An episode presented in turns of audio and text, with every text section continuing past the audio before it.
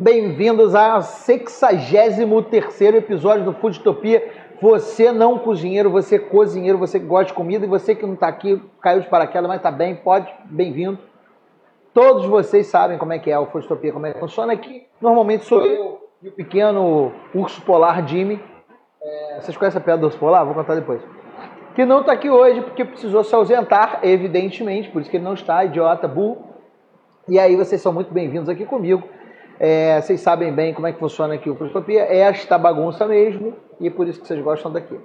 Então, já sabe, está curtindo o vídeo, está achando maneiro, pode comentar, eu estou lendo os comentários aqui, tá? Enquanto eu vou lendo aqui, pode falando mal da vida dos outros.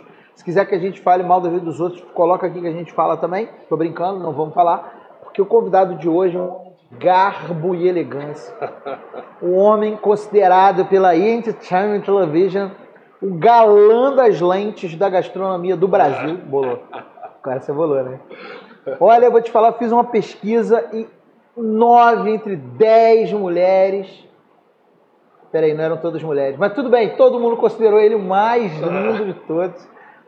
Um dos maiores fotógrafos e futuramente filmmakers, olha spoiler, de gastronomia do Brasil. O homem mais bonito eu já falei isso, né? É que é muito bonito. Senhoras e senhores, Tomás Rangel. Obrigado. Só eu batendo palma. Cadê a plateia? Bate palma, plateia. Porra, aí. Maravilha. Mas tem muita plateia aqui, não. Prazer estar vem... aqui. Pois é. A gente está, né? A gente ainda está nessa esperança dele chegar aí, mas não vai, chegar, não, vai, não. não, né? não, não. Sabe, sabe por quê? Deixa Abraço, Jimmy. É, ele é lindo. É. Mas você já conhece a Pedra do Osso Polar, não? Não. Conhece não? Não. Pô, é, na verdade o cara não era um urso polar, ele era um urso pardo albino. Uhum.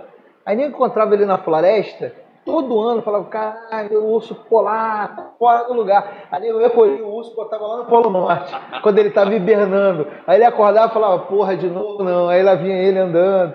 É o Jimmy, entendeu? Tô brincando, gente, mentira. É, mas é o o Jimmy, de vez em quando, ele não vem. Bom, meu amigo João Ramalho, bem, conhece o João bem. Ramalho? Você, você torce para futebol? Você gosta de futebol? Olha, eu passei a torcer mais agora por causa do meu filho. É. Que ele tem seis anos, então Pô. ele está me fazendo torcer para futebol. Mas, Mas eu não é sou muito de futebol, não. Sou tricolor. É mesmo? Tricolor. Pô, meus pesos, força. Olha lá, Pedrinho fica maluco. Porra, estamos aqui Mas com o João pegou Ramalho, essa fase boa, né, do, do, Fluminense, aí resolveu, por causa dos Mas, amiguinhos, gente, é cíclico, enfim, desde que o de... mundo, o mundo é cíclico. A única coisa ruim é torcer pro Vasco. Fora isso, mentira, tô brincando. Mentira, é cara, engraçado que é, outro dia ele tá com mania da Alexa, né? Aí outro dia ele perguntou pra Alexa assim, qual a maior torcida do Rio de Janeiro? Aí Alexa, Flamengo. Já sabia. Qual a segunda maior torcida? Aí Alexa, Vasco. Aí ele, não. Pô, Vasco não, não conheço nenhum vascaíno. Discutir com a Tem que Alexa. ser Fluminense. Alexa Pois não, você Alexa. ensina, ele, ensina o macete da Alexa, às vezes já ensinou. Você sabe que se você falar sussurrando com a Alexa, a Alexa te fala sussurrando com você. Ah, é? Você fala assim, Alexa, que horas são? Ela vai te responder, são cinco e meia. Juro. Manda ele testar. Lá, Nuno, fala com ele. Vai ser bom, vai ser maneiro. A Alexa é sensacional nessa parada aí. Muito bom. Bom, eu preciso falar um pouco dos nossos apoiadores e patrocinadores aqui deste podcast. Que sempre. É, primeiramente, Casas Pedro, lugar sensacional. Cara, todo mundo de São Paulo que a gente Adoro. trouxe aqui ficou embasbacado com as Casas Aham. Pedro. Nível de organização, os produtos próprios, marca própria. A gente tá até aqui com as esfirrinhas, uns quibinhos, uns negocinhos. Esse biscoitinho aqui que é do demônio. Aham. Todo mundo come esse biscoito É. de polvilho com quinoa, fica viciado. E eu botei de volta aí, pode comer esse aqui, eu botei a mão. tá bom. É, e é claro que a Casas Pedro, no final eu vou te mostrar, Tá. cheio de marca própria, legal pra caramba. E a gente faz na Casas Pedro esse Aham. podcast. Só não posso dizer qual que é.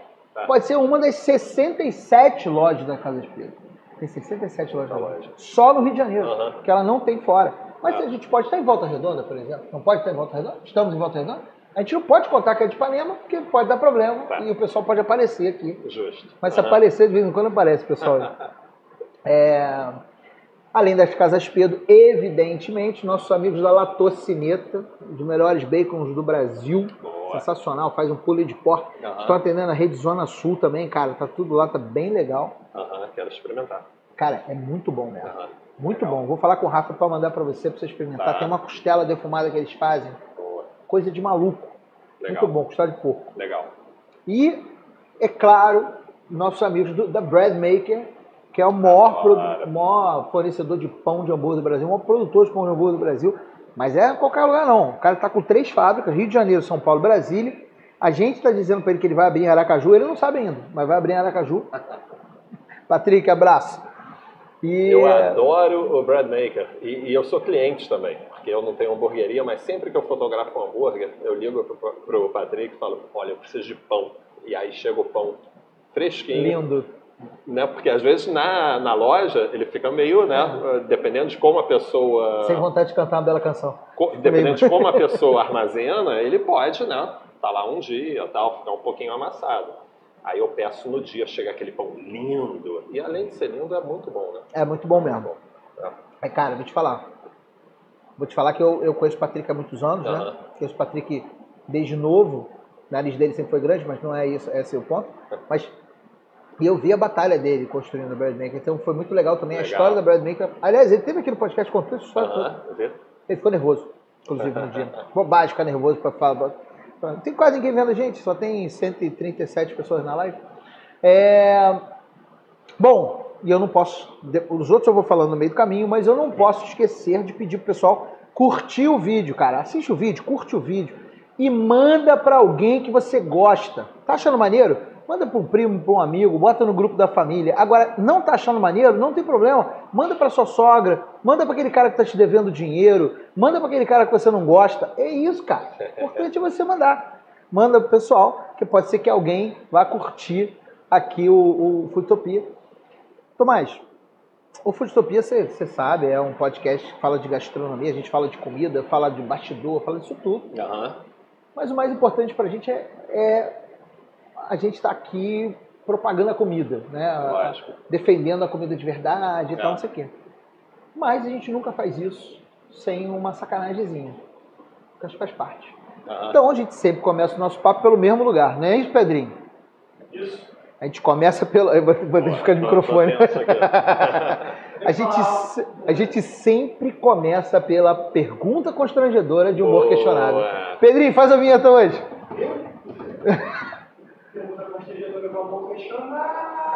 Pronto, essa que ele mais gosta. Na boa, que eu mais gosto foi a do, do Claude. A do Claude é imbatível. Que ele não conseguiu falar uma palavra. Foi muito bom, foi muito bom. Muito bom. Muito bom. Claude, love you. É demais. É. Vou fazer, a gente vai fazer esse ano ainda um calendário Aham. com chefes Tá. de, de avental, só de avental, Aham. sem nada. Só de avental, pelado, só de avental. Tá. Pelado mais ou menos, né? Tá. Já avental. Eu tenho fotos de vários chefes só de avental. Já tem. Se a Polícia Federal vem e recolhe meu telefone, certamente eles vão achar que eu sou um depravado. Certamente. Olha que bonitinho. Ó, Muito temos bom. pergunta, inclusive, temos superchat. Obrigado, viu, querido? João Ramalho. Te amo, você é lindo. Aliás, vão lá no canal. Quando acabar aqui, vai lá no canal do Zopilote também, que é sensacional. É muito bom. Também tem o canal do João Ramalho, mas depois eu conto. Aí, eu, sensacional isso aqui. Já mandaram pergunta pra você. Mas eu tenho uma pergunta Boa. constrangedora de humor você. Tá. Manda. Você tem aí muitos anos de carreira sendo uma puta referência. Aqui a gente não pode falar palavrão nessa porra, não. Tá. Sendo uma puta referência em fotografia de alimentos. Quer dizer, Aham. é, são, são, para quem trabalha nesse, nesse ramo, acho que são poucos que a gente conta no dedo, que a gente se lembra do nome, que a gente conhece o estilo, que a gente sabe da diferença, e você é um deles. né? Legal. Tem muita gente no mercado fazendo merda, fotografando mal e nego da moral.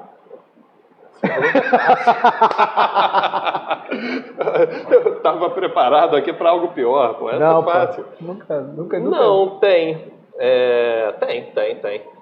Mas Cara, tem alguém é que nego dá muita moral, Não, não que eu fale, não. Não, não pô. precisa me falar o nome da pessoa. não, tem, tem. Mas sabe o que acontece, Igor? Porque quando eu comecei, é... não sei quanto tempo tem, cara, mas tem mais de 10 anos aí, tinha muito pouco fotógrafo de, de gastronomia, quase nenhum. Verdade. né? E diferente de casamento, né? Diferente de qualquer outra coisa, moda, de publicidade, de qualquer outra coisa. chuta, né, chuta uma árvore e cai vários de casamento. Hoje você está chutando uma árvore e cai fotógrafo de gastronomia. Muito. Mas na época e, não. O que, mais cai também é gente que faz tudo. Faz é, qualquer coisa. É, Fudeu. Tem isso. Mas, mas na época não. É, e eu não vim de gastronomia, eu, eu, não comecei fazendo gastronomia. Eu comecei é, fazendo o quê? Retrato. Retrato e música. Ah, não? É. Legal. E aí depois que eu entrei para gastronomia. É, eu comecei fazendo muito show. Acho que foi aí, isso. Pedrinho, é o rei é. do engenheiro de som aí, ó. É, porque eu fazia, eu vim da. Bem, minha formação é em marketing. E eu vim de gravadora. Eu ia perguntar isso. Assim, é. Porra, de onde é que veio.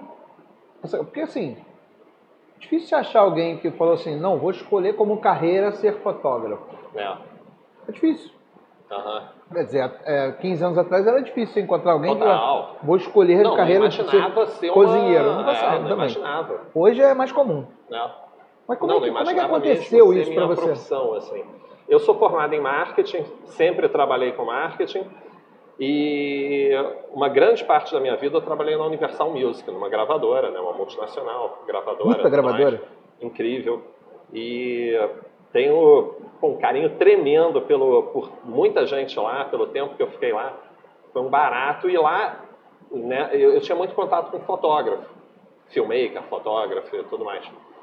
É, e acabei acompanhando muita gente, né, eles faziam as fotos dos discos tal, tudo mais. Gostava muito dessa área já fotografava, mas eu fotografava de hobby, né? Eu fotografo mesmo desde moleque, desde, sei lá, 18 não, anos. Então assim, sempre foi uma paixão para você. É, e, e, aí tá lá acompanhando aqueles caras que faziam capa de disco de Caetano, de uma série de. Né? É, capa é foda, né? Porra, é foda. Responsa do caralho. É. Show Imagina, e, e, capa, né? Show menos, eu acho, sabe? Porque show você é, fica show é uma coisa, música, é... tal, você sabe que vai durar né, uma Exato. hora e meia. E você tá lá naquela Mas, adrenalina. Ninguém vai se incomodar, pelo contrário, vai ser do caralho. Se bater uma luz no rosto do é, cantor na hora é. do refrão, você conseguir e você fica caçando aquilo. aquele momento. Pois é. A capa não. Você, a capa é né? todo um planejamento, é tenso, né? Você passa um dia fotografando no estúdio, numa locação, enfim. Aí Caramba. eu acompanhava muito isso. Eu fico imaginando que loucura essa parada. E aí né? chegou uma hora que, que eu saí da gravadora, porque, enfim, a gravadora estava em crise naquela época de pirataria, né? Vivia mandando um bando de gente embora, até que eu saí e, e passei a fotografar. E como eu conhecia ainda a galera lá dentro, eles me chamavam, Tomás, ó, tem um trabalhinho aqui, tem outro ali e tal, tudo. E aí eu ia fazendo. Quer dizer, né? um, a vida um te escolheu, fotografia te escolheu. Pois é. E, e, e era para mim era muito sedutor, porque além de ser uma coisa bacana que eu gostava, né, esse universo da música, eu sempre gostei, tive banda, tocava, tal, tal tocava muito mal, mas tocava, tinha, tive minha banda e minhas bandas e tudo mais. Mas é, para mim aquilo era muito sedutor, porque eu podia estar junto com os artistas e ao mesmo tempo eu ganhava muito bem em relação ao que eu ganhava trabalhando lá todo dia. Né? Em um dia de foto eu ganhava praticamente o que eu ganhava em um mês, que loucura, batendo ponto. Que loucura! Na, na época eu pagava bem. Hoje, Porra, e agora? Como é que faz?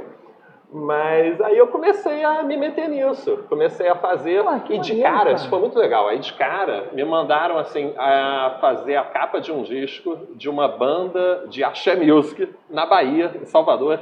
Você lembra o nome da banda ou não pode falar? Lembro, lembro, posso que era a sensação do carnaval na Bahia. Chama Voa 2. Nossa, não. não, não mas não, ninguém conheceu muito, mas era na, na época era, era, era, o, era Naquele sensação. carnaval. É, uh -huh. E aí eu fui lá, era uma dupla. E tava no auge, né, do, do da Axé Music. Acho um pouquinho, tava desceu. passando um pouco, mas tava assim, Ivete Sangalo estourando, Cláudia Leite e tal, e tinha lá o Voa 2. Aí eu fui lá, e para mim foi muito bacana, né? Pô, tá lá, viajar para Bahia, fotografar estúdio, aquela atmosfera toda. E, e Salvador é muito legal. Né? E então eu fiz aquilo. E aí depois eu já fui fotografar um show do Caetano para uma capa, um DVD. Porra, do caralho. Então assim, para mim eu fui presenteado com Quer muita dizer, coisa foi legal. do Voa 2 pro Caetano. Pois é. Mas você vê, a Bahia tava lá, né? é, então foi ótimo. Aí eu fui fazendo isso. Só que nisso eu passei a fazer muito retrato E aí, com o retrato, é, eu passei a fotografar para um blog de um amigo meu, Ramon, queridíssimo, que ele tinha um blog de escritores contemporâneos. Que legal, cara. E eu passei a fazer o retrato dos, dos escritores. Depois isso foi, passou a ser incorporado por uma empresa maior, pela, enfim, na época pela Saraiva, pode falar, não? Pode, vai. Aí a, a Saraiva tinha um portal de conteúdo e era uma galera muito bacana, Márcio, Bruno, Ramon, enfim, uma galera muito querida trabalhando junto lá. É, e por conta disso, e por, né, por conta de ser a Saraiva, que tinha um peso muito é. grande, Ainda passei tem. a fotografar. Mesmo, tem, mesmo tem, no não, perrengue porra, que tá agora, tem pra caralho. Eu passei a fotografar muita gente bacana. Isso pouca gente da gastronomia conhece, engraçado. Sabia disso não. Pois é. Sabe que a gente podia fazer? Um projeto, você, você fotografa os chefes vestidos de cantor. De, de avental? De, de avental com microfone, porra. Acho ótimo. Fazer uma banda com Vamos. chefes. Olha que maneiro, Porra, olha a ideia. A gente faz uma banda com chefes e faz isso. Deixa eu te contar uma história, negócio de banda foi foda. Eu tinha uma banda na escola, né? Ah, é? Ah, falei, porra, vamos fazer uma banda. Eu, Daniel Belmonte, o rei do, do Daniel Belmonte, o rei do Leblon. Marquinhos Kiusa, que trabalha na empresa, na... Kilzer, trabalhou comigo. Então, Marquinhos Kiusa meu é. amigo pra caramba. Do Marquinhos. Kiusa É. e Henrico. Uhum. A gente resolveu fazer uma banda, só que a gente não sabia tocar, brother. É. Eu tocava, tocava contrabaixo, tava aprendendo. Henrique, to, Henrique tocava guitarra, aí Kiusa ia, ia cantar. Ia, porra, imagina Kiusa cantando, que bosta. E aí Belmont ia aprender bateria e o caralho. Acabou que essa banda nunca saiu. Só que a gente juntou, assim, a gente foi juntando o dinheiro do lanche, do recreio, pra fazer. E Kiusa roubou esse dinheiro. Pra- É, ele roubou, cara, o dinheiro. E aí, ele, o que, que ele faz? Ele espalha pra todo mundo que foi eu que roubei o dinheiro pra comer. Só porque eu sou gordo, cara. Aí, Kios, eu vou te meter a porrada, maluco. Ah, Mentira. eu- beijo pra você, lindão. Beijo. Mas, cara, é... Muito bom, cara, É, muito cara. bom. Então, imagina se a gente faz uma parada loucura, dessa. né? Imagina, a gente bota o Claude de lead singer. Aham. Cara, olha só que ideia. Imagina se o Boninho tá assistindo aqui a gente resolve fazer isso pro próximo, próximo Mestre do Sabor. Registra alguém só agora. E aí, não, isso aí foi, tomara que faça, tomara que faça. A ideia a gente tem que dar pro mundo e o mundo faz. Lógico. Imagina se eles, colo- que eles faz- pegam os jurados e botam todo mundo, tipo, faz uma banda e tira uma foto. Pô, maneiro, hein? Demais. Mas aí tem que fazer com o Tomás, pô. Não tem graça. Mas foi Vou isso, mandar isso pra cara. E, e aí eu fiz isso durante muito tempo. O negócio ficou grande, passei a fotografar uma galera, aí passei a fazer capa de revista, disco e tudo mais. Só que paralelamente a isso, o meu irmão, que é cozinheiro e tem uns restaurantes e tudo mais, ele estava abrindo, estava abrindo não. Ele tinha uma escola de, de gastronomia, Uhum. né? Que ele e o sócio dele, o Eric, o Cristiano e o Aham. Eric, eh, ensinavam as pessoas a cozinhar. O, o- o Eric teve contando Teve. essa história aqui. É, Ele É. contou essa história. Pois é. E, Aliás, a pergunta dele, constrangedora, te eu vou chegar... foi a mais ah, engraçada. Ah, dele? Porra, foi muito engraçado. Tá. Depois eu te Não conto, depois eu te conto. Conta isso aí, eu vou, eu vou lembrar aqui de te contar daqui a pouco. Muito bom. Mas aí foi isso. Eles tinham uma escola de gastronomia. Jardim Eu Botânico. passei a Gávea, Alto da Gávea. Gávea, Gávea, desculpa. É, É. ele contou essa história. Mas eu passei a ir na aula porque eu queria aprender a cozinhar. Não Uhum. cozinhava na época. Aprendi um pouquinho, não muito. E, e levava a minha câmera para ir lá fotografar os Fotografar. pratos. Cara, só que isso foi um ano fotografando todos os pratos. É, todas as aulas. E, e aí, cara, eu não aprendi muito a cozinhar, mas eu aprendi a fotografar comida.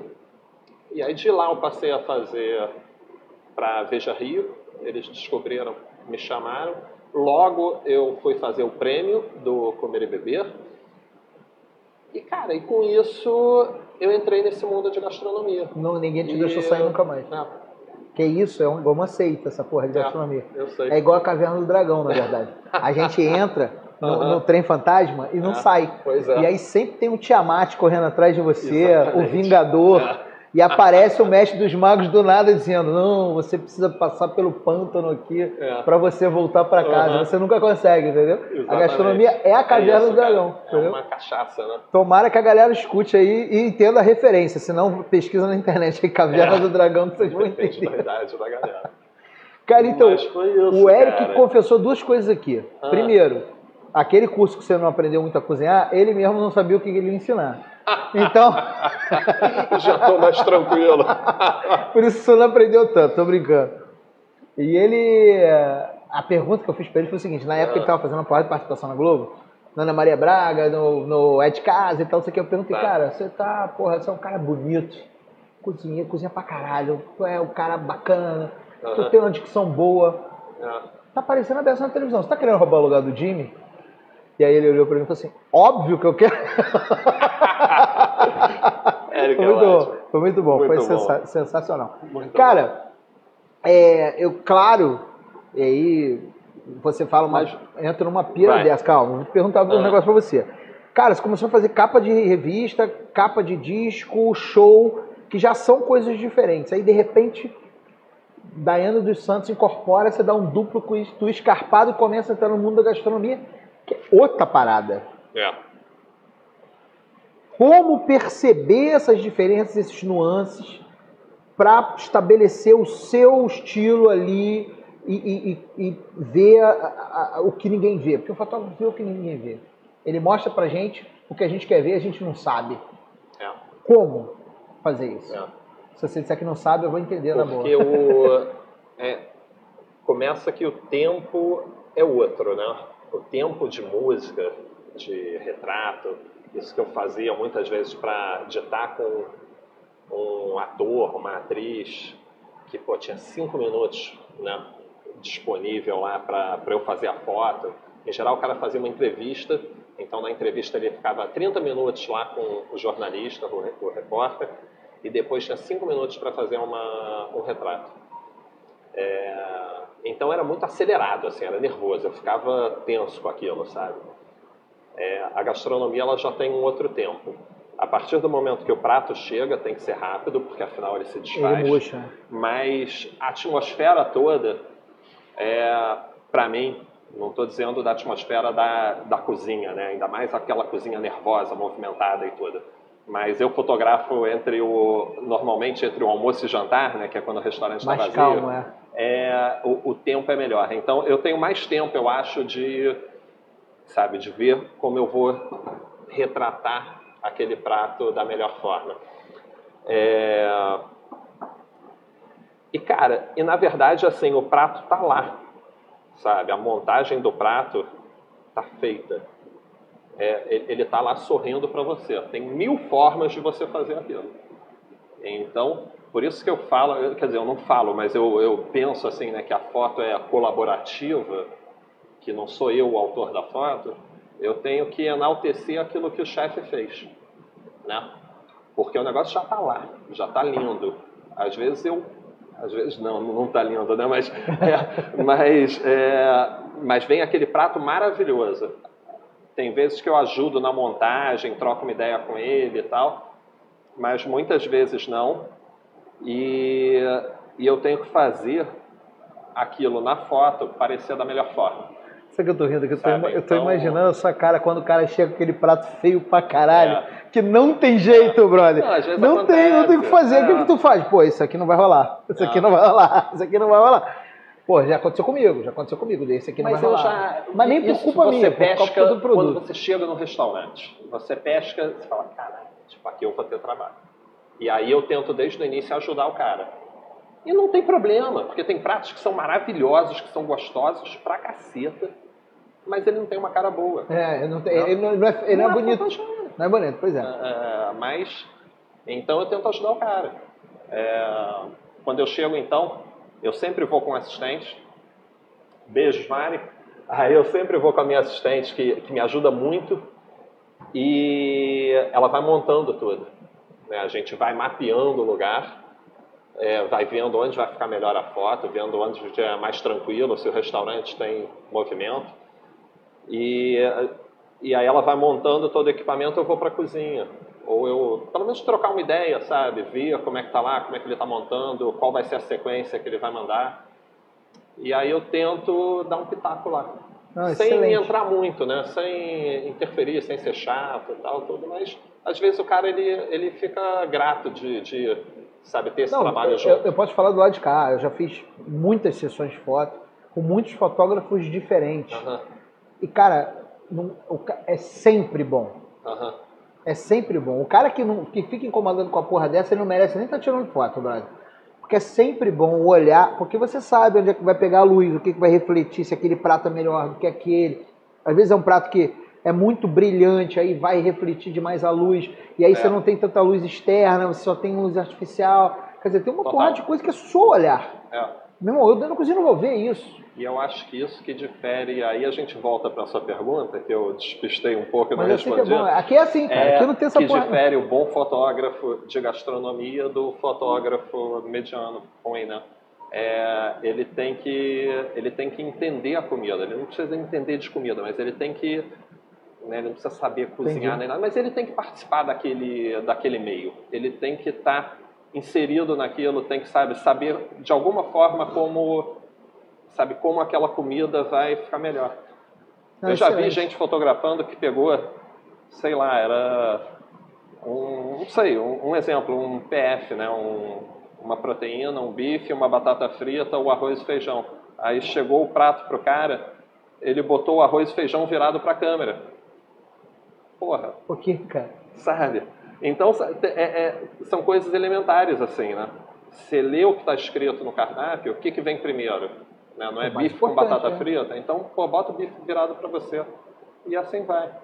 É, então, cara. quem tem que brilhar é o chefe, quem tem que brilhar é o prato, não é o fotógrafo. Tem fotógrafo que é meio vaidoso assim, em relação a isso.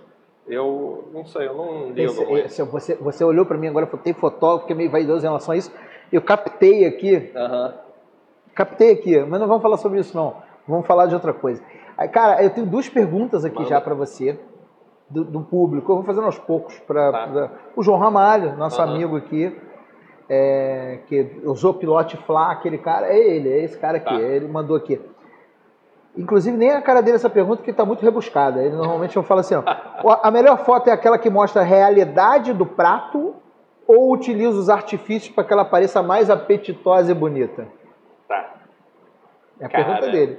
O que, que é melhor? A, a- é, a verdade nua e crua, que nunca é, né? É. Nua e crua não é, mas Aham. a verdade ou o placebo?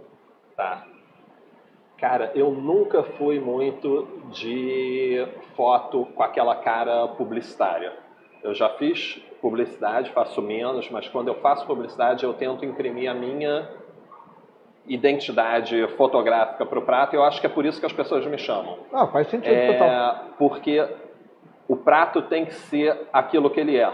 Você pode montar ele da melhor forma, mas quando começa a ficar muito plástico, quando começa a ficar muito fake, Quando eu começo a pincelar muita acetona no hambúrguer. Exatamente.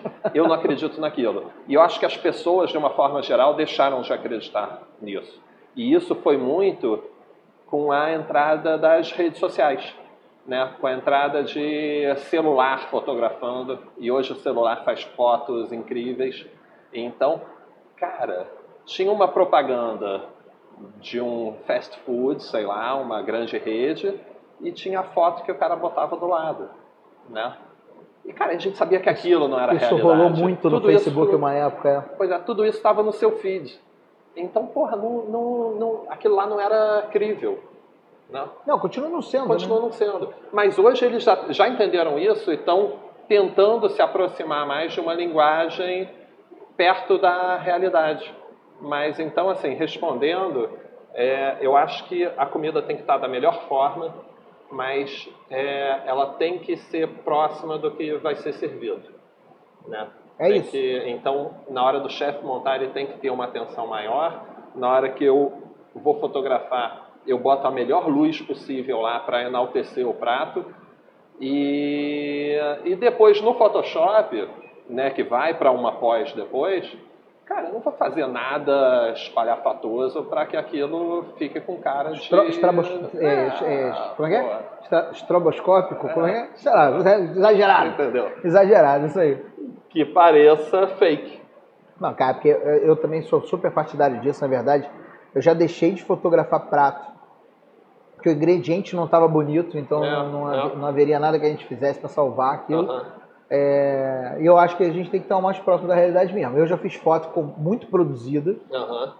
com um produtor passando é, brilhinho, Pô, tem tudo. o caralho, Tem meu tudo. irmão, de- o cara de asa, já fui tudo, meu irmão. Eu, eu já- eu já vi um produtor tirar um hambúrguer fake para botar numa foto que eu falei, não vou, não vou tirar, É. não vou tirar. Cara, eu, eu, eu tenho uns truques, de vez em quando eu faço. Mas é normal. Mas é o produto Se como gente- ele é. Depois, se você quiser comer, você pode. Se a gente tem truque para fazer foto no celular no restaurante, brother. É.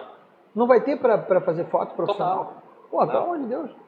Então, você pode usar uma série de artifícios, mas tem que estar com a cara próxima à realidade, sabe? Não dá pra ficar muito artificial. Não, claro. Rodrigo, vou guardar sua pergunta para daqui a pouco, que é boa pra caramba. Deixa eu falar do- de alguns outros patrocinadores. Tá. Você sabe que a gente a gente tem um self-patrocination na Sigo Pop sem ajuda de ninguém. Sabe o que, que é isso? Não. A gente se patrocina nós mesmos. Então a gente tem um patrocínio do Ogro Steaks, que inclusive Ah, entregou aqui. Olha só que sensacional. Você que está só ouvindo isso, porque a gente também tem todas as plataformas de áudio. Deezer, Spotify, é, Apple, Apple Podcast, Google Podcast, a gente tem tudo quanto é lugar. Meu irmão, chegou um pacote aqui do Ogro Steak sensacional, que é para quem? Aqui, ó. Especialmente pro Tomás McManus. Aqui, o McManus tem nada a ver com McDonald's, não, hein, galera? McManus é um sanduíche que a gente tem no Ogro, porque é o sobrenome do Jimmy, hein, cara? Pelo amor de Deus. Não vai entender Eu errado, tive não. lá recentemente. Não recen... Muito legal, hein? Gostou? Muito legal. Legal, né? Rafa Muito. Castro. Rafa, porra. Porra, arrasa. é, Rafa tem, né? Muito. É, é o cara. E aí, ô, ô, Pedrinho, ó, se liga aí. Quase em cima da câmera. Tive lá, ah, acho que uns seis meses atrás. Tava muito bom. Foi com os amigos no, no. No box? de Botafogo, no box. É, porque tem outro em Botafogo agora. Tem no Botafogo Praia Shopping também tem. Ah, legal. Lá no famoso Escada Shopping. Escada no Shopping. terceiro andar. É, tem, um, tem um ogro. E futuramente a gente está abrindo Vila Olímpia e Tatuapé também presencial. Além da- das áreas todas que a gente entrega delivery já. Então, Aham. É, No Rio de Janeiro, Caxias, Nova Iguaçu, Meier, Madureira, Copacabana, Botafogo, é, Ipanema, Leblon. É, vou lembrar tudo. Barra, Recreio, Jacarepaguá. É, meu irmão, é lugar pra cá. É, Vista Alegre. Vista Alegre, irmão. Aham. Tamo lá. É, uma opção de outros lugares. E São Paulo, Brooklyn, por enquanto. Futuramente Perdizes vai estar de volta aí. E uma opção de outros lugares. E um outro self-patrocination, que você conhece, que é o Bistrogro. Sim. É um hambúrguer, é um, um hambúrguer aí. É um, é um restaurante especializado em carne suína do, do Jimmy, que hoje está no Caso Gourmet apenas, Aham. mas ouvi falar fofoca. Fofoca, hein? Hum. Alô, choquei, hein? Que vai abrir em dois outros lugares no Rio de Janeiro em breve. Boa. Lancei a bomba e saí correndo. Boa, boa. Demais. E é claro, claro, claro que a gente nesse Self Patrocination, a gente vai convidar vocês a, a entrar no iFood, o Bistrogo também entrega Aham. no iFood aqui pela Zona Sul. Você pode ir lá conhecer o, o Bistrogo ou ir lá no, no, no box Botafogo, onde fica o original e o Botafogo para Shopping para conhecer lá no terceiro andar. Em breve estaremos em São Paulo aí, juntos e alegres, também com presencial, não só com delivery. E, se você quiser, uma daquelas facas que a gente teve aqui com o Roberto Viana, uma das, das séries de faca que a gente tem junto com a Imperial Cotelaria, está à venda lá no, no box e no Botafogo para Shopping. Você consegue ver as facas e comprar pelo iFood, inclusive. É. É, você pode comprar pelo Bacana, iFood. hein? Ah, quero comprar uma faca de chefe para dar de presente para uma pessoa. Pode comprar pelo iFood, a gente entrega na sua casa. Legal. Viu? Muito uma bom. faca maneira, faca maneira, maneira. Irado. Bom, Irado. Eu gosto de burger assim. Eu gosto mais simples, sem muita coisa. é, não, Pão, queijo aqui, uma cebolinha, né? E que mais? Cebola caramelizada, Caramelizada. não leva açúcar essa cebola caramelizada. Ah, A gente usa os próprios açúcares da própria cebola e, e o shoyu para caramelizar a cebola. Que é o, é o jeito que deveria ser. American cheese, um hambúrguer de blend que contém picanha e outras carnes que eu também não posso ficar saindo revelando também. Tá. Que a Vessel faz pra gente em São Paulo. Legal. Aham. E o pão da Bread Maker, né? É. E a, e a- e- né? e a nossa, nossa maionese de, de alho confitado, que é a marca nossa, que é o mais, mais Esse pãozinho, procurada. esse pãozinho é muito bacana. Esse pãozinho É, teve dedo de uma pãozinho opção de gente, cara. Ah, É. É igual o Prime Bun lá do, do Bread Maker. Quem Ah. fez foi o Yasser. sim. Eu sei porque eu acompanhei. É, é verdade. É, quem desenvolveu aquele pão junto com o Patrick foi o Yasser. Muita gente hoje usa, mas assim, o Yasser que, que me conhece é do Estouro, que é um hambúrguer sensacional também. É bonito, né? O pão nenhum. é vermelho, né? É, ele é Aquela- avermelhado, ele é É. bonito, ele é bonito. Mas você tava, cara, a hora que você tava começando a falar da sua carreira, de, de como é que você entrou na gastronomia, que você veio. Evidentemente, você é uma pessoa bem relacionada, as pessoas te conhecem e tal. Você teve essas, essa oportunidade de entrar na gastronomia. Aham. O que, que é pior? O mundo da música, de gente maluca? O mundo da música ou a gastronomia? Gastronomia, né? Cara dele. Pois é. Pergunta, poderia ser a pergunta constrangedora. De humor. De, não, de, de humor questionável. É... Pô, acabou o suquinho de ovo. Cara, sabia que quando eu entrei na, na gravadora eu achei que fosse ser muito pior do que. Só encontrar Do que- gente piroca da ideia. Exatamente. Não era tanto assim, não. Ah, não. É, mas a galera era doida. É, tinha, tinha. Mas era menos do que eu esperava. E tinha umas situações engraçadas, cara. Eu lembro que, porra, sei lá, uma vez eu entrei lá na gravadora e vi a, porra, a Cássia Eller dormindo no sofá. Ela foi lá para ter uma reunião, viu o sofá e falou, vou puxar um ronco aqui rapidinho, né? Dar uma descansadinha aqui. Não, não era dormindo, mas tava lá, sabe? Aquele power nap Ah, dando uma descansadinha. É, Então tinham coisas assim, mas. é, Não, mas acho que da gastronomia tranquilo também. O pessoal é. é... é Power. Nap ninguém dorme na gastronomia. Então, Hã? dormir ninguém dorme na É, gastronomia. pois é. O cara fica 14 Não, horas teve- trabalhando em pé, no final do expediente, em vez de ir pra casa dormir, vamos beber. É, exatamente. Cara. Porra, não sei se eu. Conta, conta. Porra. Me chamaram para um podcast outro dia. Aí falaram assim: Tomás, pô, a gente queria te convidar para podcast. Muito direto, assim: Tomás, meu nome e tal, tudo, eu queria te convidar para um podcast. Falei: pô, lógico, com o maior prazer. Dia tal. Falei: porra, beleza. Esse não foi eu. 8 horas da manhã. Que isso, jovem? Foi essa a reação que eu tive. 8 horas da manhã. 8 horas da manhã. Hum. Aí eu falei, puta, 8 horas da manhã não. Mas eu, tive- eu- eu tomei um susto tão grande quando eu vi 8 horas da manhã, porque, poxa, pra eu estar lá às 8 da manhã, eu tenho que acordar às 6. Cara, E é longe, é na Barra? não, não lembro, não sei. É, Mas na hora, na hora acho que eu ri sem querer, assim. A pessoa mandou Eu "Você- sei qual você é, pode lá estar em 8 horas Curicica." da manhã. Aí eu ri. Aí eu acho que a pessoa ficou um pouco ofendida, ela não me convidou, não parou de falar comigo. Aí, Mas mas... os caras da Universal do mundo da gastronomia? Mas não, da, da gastronomia. Aí eu falei, cara, 8 horas eu não posso. Porque, e, e aí eu expliquei. Cara, 8 horas eu tô rouco ainda. Eu demoro um pouquinho para acordar. E eu durmo muito pouco.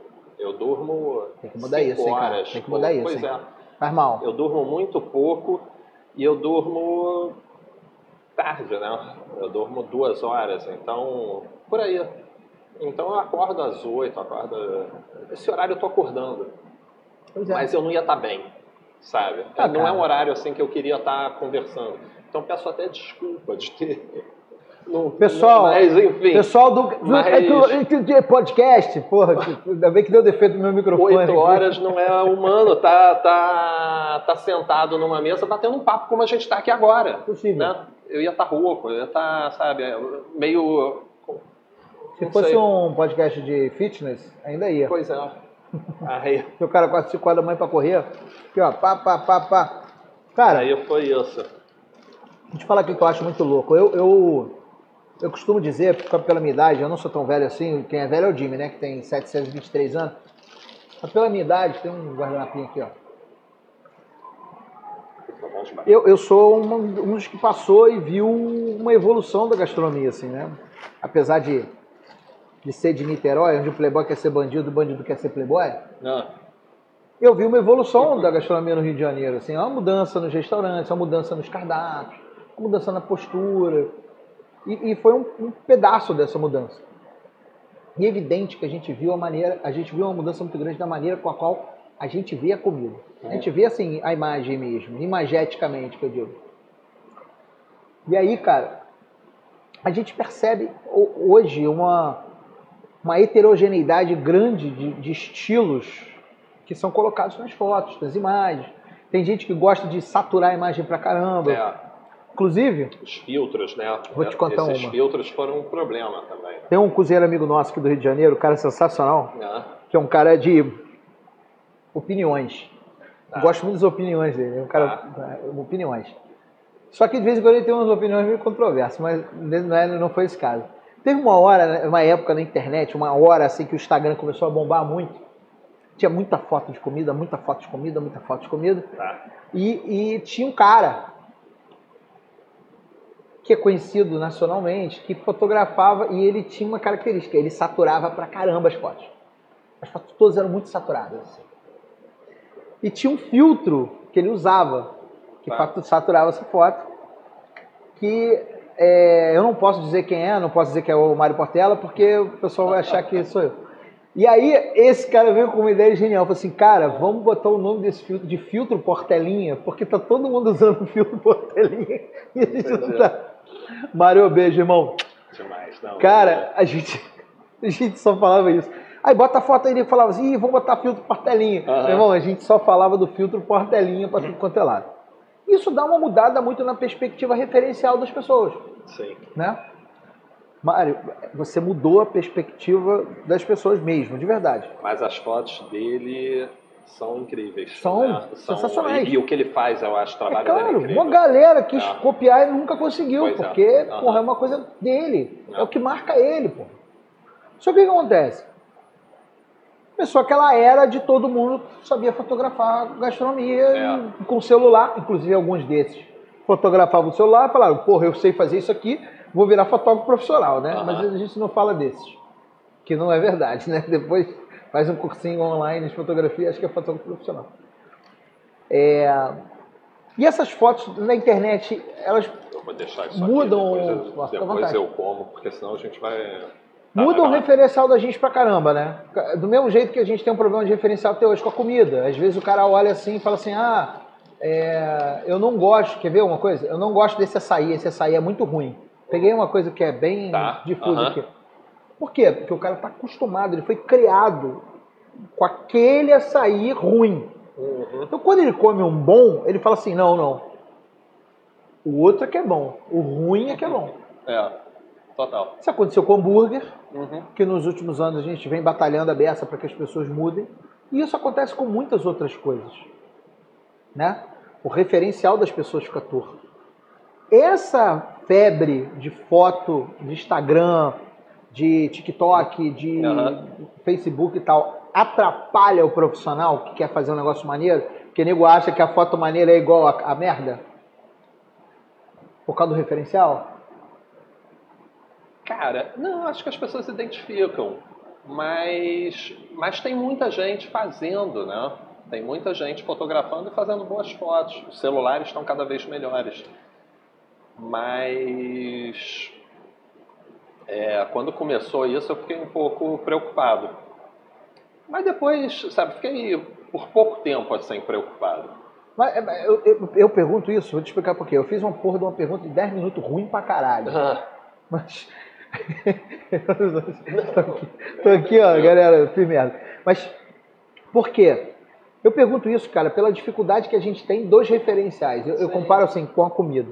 É, É, Eu já fui um que eu falei, meu irmão, não tenho dinheiro pra pagar fotógrafo, vou fazer meu cardápio, eu mesmo vou tirar minhas fotos. Foda-se. Ficou uma merda? Claro que ficou uma merda. Eu não sou fotógrafo. Até tenho hobby de fotografar, mas não sou fotógrafo. tá. É, ficou ruim. Porra, isso não gera um puta problema pra quem tá ali no mercado querendo aparecer, fazer a coisa, o seu trabalho acontecer. Você é um cara que já tá aí, já, já é referência. Mas de repente o, Não, o garoto gerar. fez uma aula com você e É. aprendeu. Não, pode gerar, mas eu acho que gera mais para quem está começando agora. Né? É, quando eu comecei tinha pouca gente. Então, pô, eu tá bombando. buscava referências bacanas em geral, eu não buscava referências nas pessoas que estavam no mercado naquele momento. Porque, poxa, eu tinha que chegar com algo novo. Mas ah, e essas né? referências e buscavam agora, fora. O que, que o gringo está fazendo na Europa? O que, que o cara está fazendo nos Estados Unidos? Aí tem um fotógrafo legal de Nova York, sabe? Aí você vai vendo o que, que, que, que, que, que você gosta. E você traz referências não só de fotógrafo de gastronomia, mas eu trazia, por exemplo, luz. É, eu fiz um pouquinho, né, não muito mais de moda, mas eu, de certa forma, sempre gostei também desse, né, de- desse mercado e tudo mais. Então, eu tentava buscar referências na moda que eu pudesse trazer para foto de gastronomia. por exemplo, essa luz dura que hoje muita gente está usando, pô, já se fez isso na moda antes de fazer com a comida. Então tem essas coisas. É, a foto de cima, lembra? Todo mundo só fotografava o prato de Ah. frente. E às vezes dando um macro, né? As pessoas Ah. adoravam. Quando eu comecei, falavam assim: Eu fiz isso. Pô, você isso. tem que ter uma lente macro. Sim, macro eu tenho, até uso uma vez ou outra. Mas sem, porque você tem que entrar na comida, fazer essa rosquinha aqui de perto e tudo mais. É, e tudo bem, isso, pô, era legal. Mas aí eu comecei a fazer, que era uma tendência que, pô, eu não inventei, mas já se fazia em outros lugares. Mas eu acho que, eu- não sei, eu acho que eu fui um dos primeiros a fazer isso aqui, de foto de cima, cima. né? E mesão, tal, tudo mais, que as pessoas torciam muito o nariz. E hoje tem uma galera fazendo. E hoje tem uma gente. galera fazendo. Então, sabe, você Eu tem que, estar, tem que estar aberto às coisas. Mas eu acho, que, eu acho que essa dificuldade em ter essas boas referências, principalmente pelo ponto de vista do cliente, acontece mais hoje, que tem muito fotógrafo de gastronomia no mercado, do que comigo na época. Então, acho que isso serviu nesse tempo todo, e ter começado há um tempo atrás, surgiu para eu ter essa, esse tempo, essa calma de, de estabelecer uma linguagem, de, né, Exato. de me firmar como um Que isso- fotógrafo isso de fica- gastronomia contemporânea. É, então, isso fica muito evidente quando o pessoal pega o seu trabalho. Tem um convite que eu faço à galera, o link do Instagram do Tomás está aqui embaixo. Quando você pega e compara o seu trabalho com o trabalho de outros fotógrafos, você vê que tem ali uma assinatura. Aham. Não que a outra foto seja ruim, mas tem uma assinatura ali, pô, É, que é tua, tua cara, aham. É, é tua legal. coisa. Então, é, é normal que você veja e veja essa diferença e isso seja muito. é, você acha que isso faz muita diferença? Pesa muito para o cliente na hora dele escolher um cardápio ou ele olhar um cardápio digital? E, Cara, total. Né? total. E, total. Não, eu garanto. Eu falo quando eu faço, principalmente hambúrguer. Quando eu faço foto de hambúrguer, eu falo, cara, se eu não fizer você vender mais hambúrguer, você eu te devolvo o dinheiro. Sabe? Porque eu tenho certeza que vai vender mais hambúrguer. Tenho certeza. Você abre usar o iFood, quer ver um exemplo? Que nego não pra- usa? Tava, tava em Niterói. Né? Fui pra Niterói, minha sogra é de Niterói e tal. A gente tava lá, todo mundo lugar sensacional Niterói. quis pedir um hambúrguer é, na época. E aí o iFood começou a, a me oferecer uma série de lojas né, perto. Não conhecia nenhuma. Cara, eu entrava nas, nas fotos, o hambúrguer até podia ser bom, cara, mas era cada foto Horrível. horrível. Ainda bem que não estava nessa, nessa lista aí na época. Não, vocês não estavam não, eu- senão eu teria conhecido, né? Aí, eu- aí eu pedi, eu desisti, eu pedi um japonês. Eu falei, cara, Desculpa perguntar, onde era esse bairro? Onde é que você estava nesse momento? é. é Icaraí? cara aí, tá? Pô, Icaraí é o lugar que mais tem oferta é. de... E tem muita coisa, né? É engraçado, eu... Esse ano vai fazer 27 anos que eu trabalho em gastronomia. Aham. Não parece, né? Seu rostinho de bebê. Até hoje, o nego de Niterói me procura e fala assim, meu irmão, quero pedir um hambúrguer do cara. Não tem ovo steak em Niterói. Ainda. Aham. Quero pedir um hambúrguer bom pra caralho. Me dá uma dica de um hambúrguer bom pra caralho. Por causa dessa diferença, até hoje eu pergunto, mas vem cá, o que, que você acha que é um hambúrguer do caralho? Porque, cara, até isso a perspectiva muda de pessoa a pessoa. Porque as hamburguerias têm esses caracteres diferentes porque tem linhas de trabalho diferentes. Lógico. Aham. Tem gente que não entende isso, que ele, nego acha que é a mesma coisa, e não é. A mesma coisa que acontece com a fotografia, mas é, ainda é hoje muito difícil as pessoas identificarem essas diferenças. É, quando você falou, por exemplo, ah, eu estava em Niterói, tava, fui olhar o iFood, o iFood é um cara que não ajuda muito também. A gente, a iFood, queremos você aqui, hein? não ajuda muito nessa história porque ele não está olhando só a imagem. É claro que ele recomenda, ele recomenda. Aham. Não, sua imagem não está maneira. Bota Aham. outra imagem. Existe uma inteligência artificial no iFood que faz isso, Tá. que ajuda. Pô, mas não tava funcionando, não. Não, às vezes o cara, ele avisou, o É, cara que não usou a foto. O cara que não. não. O cara não, não, não tinha foto para usar, Tá. ou não usou a foto, ou fez uma foto merda. Então, essa garantia de venda, ela vem muito porque a gente vive uma sociedade muito mais imagética hoje do que era 20 anos atrás, que ninguém tinha foto no hambúrguer, Aham. no, no cardápio. Tá. E a- isso me leva a perguntar a você uma coisa que há 15 anos atrás todo mundo falava que era difícil pra caralho fotografar hambúrguer. Sempre É. todo mundo falou isso pra mim. Aham. É difícil pra caralho fotografar hambúrguer, prato é muito melhor, muito mais maneiro. É tão difícil assim fotografar É hambúrguer? mais difícil do que prato, eu acho. Porque. Se você tá me falando isso, eu acredito 100%. Eu acho, eu acho.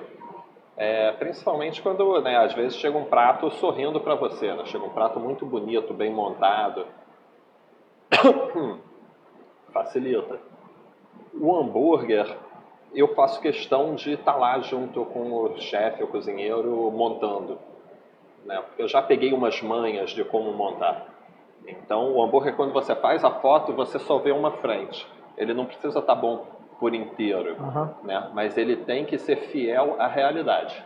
Então tudo, né, a frente dele, primeiro ângulo, né? Em geral você faz, você não fotografa ele muito de cima, você pode até fotografar um pouquinho, mas não muito. Você, mais é, comum é você fotografar ele de sempre, que nem McDonald's, É. para você ver as camadas, né? Então você tem que Só no, montar no aquela McDonald's só frente. não dá pra ver as camadas, mas fora isso, É. tudo bem. Mas você tem que montar ele eh, né, de frente de forma que, eh, O cara que veja. fique tudo visível. E vai estar tudo lá. Então, assim, dá mais trabalho, né? Dependendo. Pô, tá tem gente que fotografa cara. com é food stylist. Eu já É. fiz isso. Aí vem um food stylist, monta tudo. Mas. Eu fico imaginando o seguinte: se você virou fotógrafo que a fotografia te escolheu, imagina o food stylist que, que ele virou de food stylist. Por que, que aconteceu na vida do cara Pois o cara é. virar food stylist? É, Porque o, pra gente é, é um cara fundamental, brother. lógico. Aham. Agora, resto da sociedade, se a gente viver o Armagedon, fudeu. Esse cara não vai servir pra nada, entendeu? É. Fudeu. É, Mas deixa eu te fazer uma pergunta. É. Ah, o cara tá fazendo uma pergunta boa aqui também, o gameplay. Gameplay, daqui a pouco eu pergunto isso. Se liga aí na parada. É... Cara, você está falando uma opção de coisa do mundo maneiro, né? Aham. Assim, ah, as coisas acontecem maneiras e tal, não sei o quê. Cara, o Rodrigo fez uma pergunta aqui muito boa. Ele perguntou se você já tomou um chega, chega pra aula de algum chefe. Tá. Mas não precisa dizer o nome, não. Ah, Mas se você disser, vai ser muito mais legal. Não, tô brincando. Não, mas eu já acho que sim. Não, não, não te machucou, senão você Não, lembraria. Não, não. É, senão, senão você lembraria. É. Agora, Mas já devo, já devo ter tomado. a gente vive uma- um meio que é super vaidoso. É. né? A gente sabe que os egos são, eu não vou dizer inflamados, mas eles são provocados a se inflamarem nesse nosso ramo. É, Você consegue visualizar isso nitidamente quando vai fotografar? Porque acho que é um momento que explicita demais o cara, né? Até aquele cara que é chefe não sabe mais cozinhar, né? Aquele cara, isso fica muito explícito nesse momento pra você? Olha, eu, eu tô aqui de Leão Lobo, Às hein? vezes fica, mas eu, eu nunca tive problema não, Igor, eu acho, sabe? Eu, eu sempre fui muito bem recebido e, e eu chego tranquilo no lugar. É, eu sou muito tranquilo, cara. Eu não É, crio caso, eu sei. sabe? Eu, pô, se me botar num canto para fotografar, eu vou me virar ali. É óbvio que eu quero aproveitar o melhor que o ambiente tem, né? A comida. Eu quero, às vezes, estar lá junto do chefe para montar o prato e tal, mas, cara, também, sabe, se tiver que cumprir tabela, porra, beleza, meu irmão. Vamos nessa. Se o cara estiver criando caso ali, só quiser que eu faça a foto e, e, e vá embora, porra, beleza não vai ser o ideal, né? O ideal é a gente trabalhar junto. Eu acho aquilo, a foto é colaborativa. Mas, pô, não vou criar caso não. Vamos nessa, vamos, vamos fazer. Agora, vem cá, o garoto hoje que fotografa, tem como hobby, ele quer se especializar em fotografia de alimentos. Tá. Como é que ele faz? Existe curso para isso? Existe capacitação para isso? Eu, eu, eu, vou, eu vou lançar um workshop em breve. Ah, eu não sabia Pois disso, é. Primeira mão, É todo mundo verdade. aí, workshop. É, não, não te falei. Mas vou lançar, vou lançar em breve. Na verdade, eu já fiz muito. É, mas nunca fiz com uma regularidade muito grande. Mas parei de fazer é, com a pandemia. E né, não dava. Ele sempre foi presencial. É, quando eu fiz a primeira vez foi até engraçado, porque eu estava muito preocupado em bolar um workshop muito complexo para estudantes de fotografia.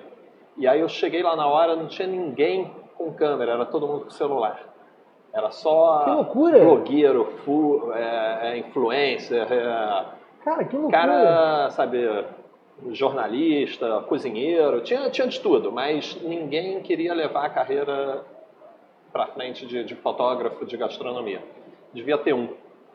E aí eu meio que fui adaptando né, o curso no decorrer do curso e deu certo. Aí depois eu abri uma turma, aí eu dividi, abri duas turmas. Fiz um curso lá de fotografar com, de uma Com forma celular? muito simples, com celular ou com uma câmera point and shoot simples, e fiz e continuei com o meu curso de fotografia profissional.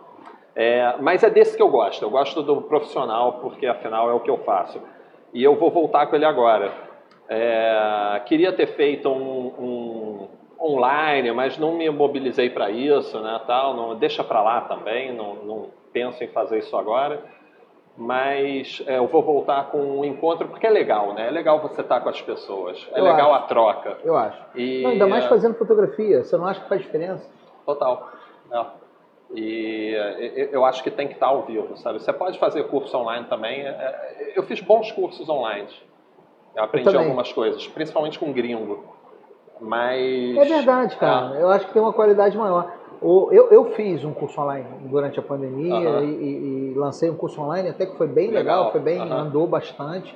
Foi interessante, mas Tá. um curso de mentoria para empreendedores em gastronomia e tal. É, eu, eu lembro muito que durante a pandemia o Jimmy ele, ele comprou vários cursos de direção, luz, que são coisas relacionadas ao, ao vídeo, ao audiovisual, que é o que ele curte, Aham. que é a- a- a- o que ele mais faz, né, e tal. Tá. E ele falou, cara, se amarrou em tudo. Como o Jimmy é americano, então facilidade enorme com o inglês, quase todos de fora. É. Engraçado, né?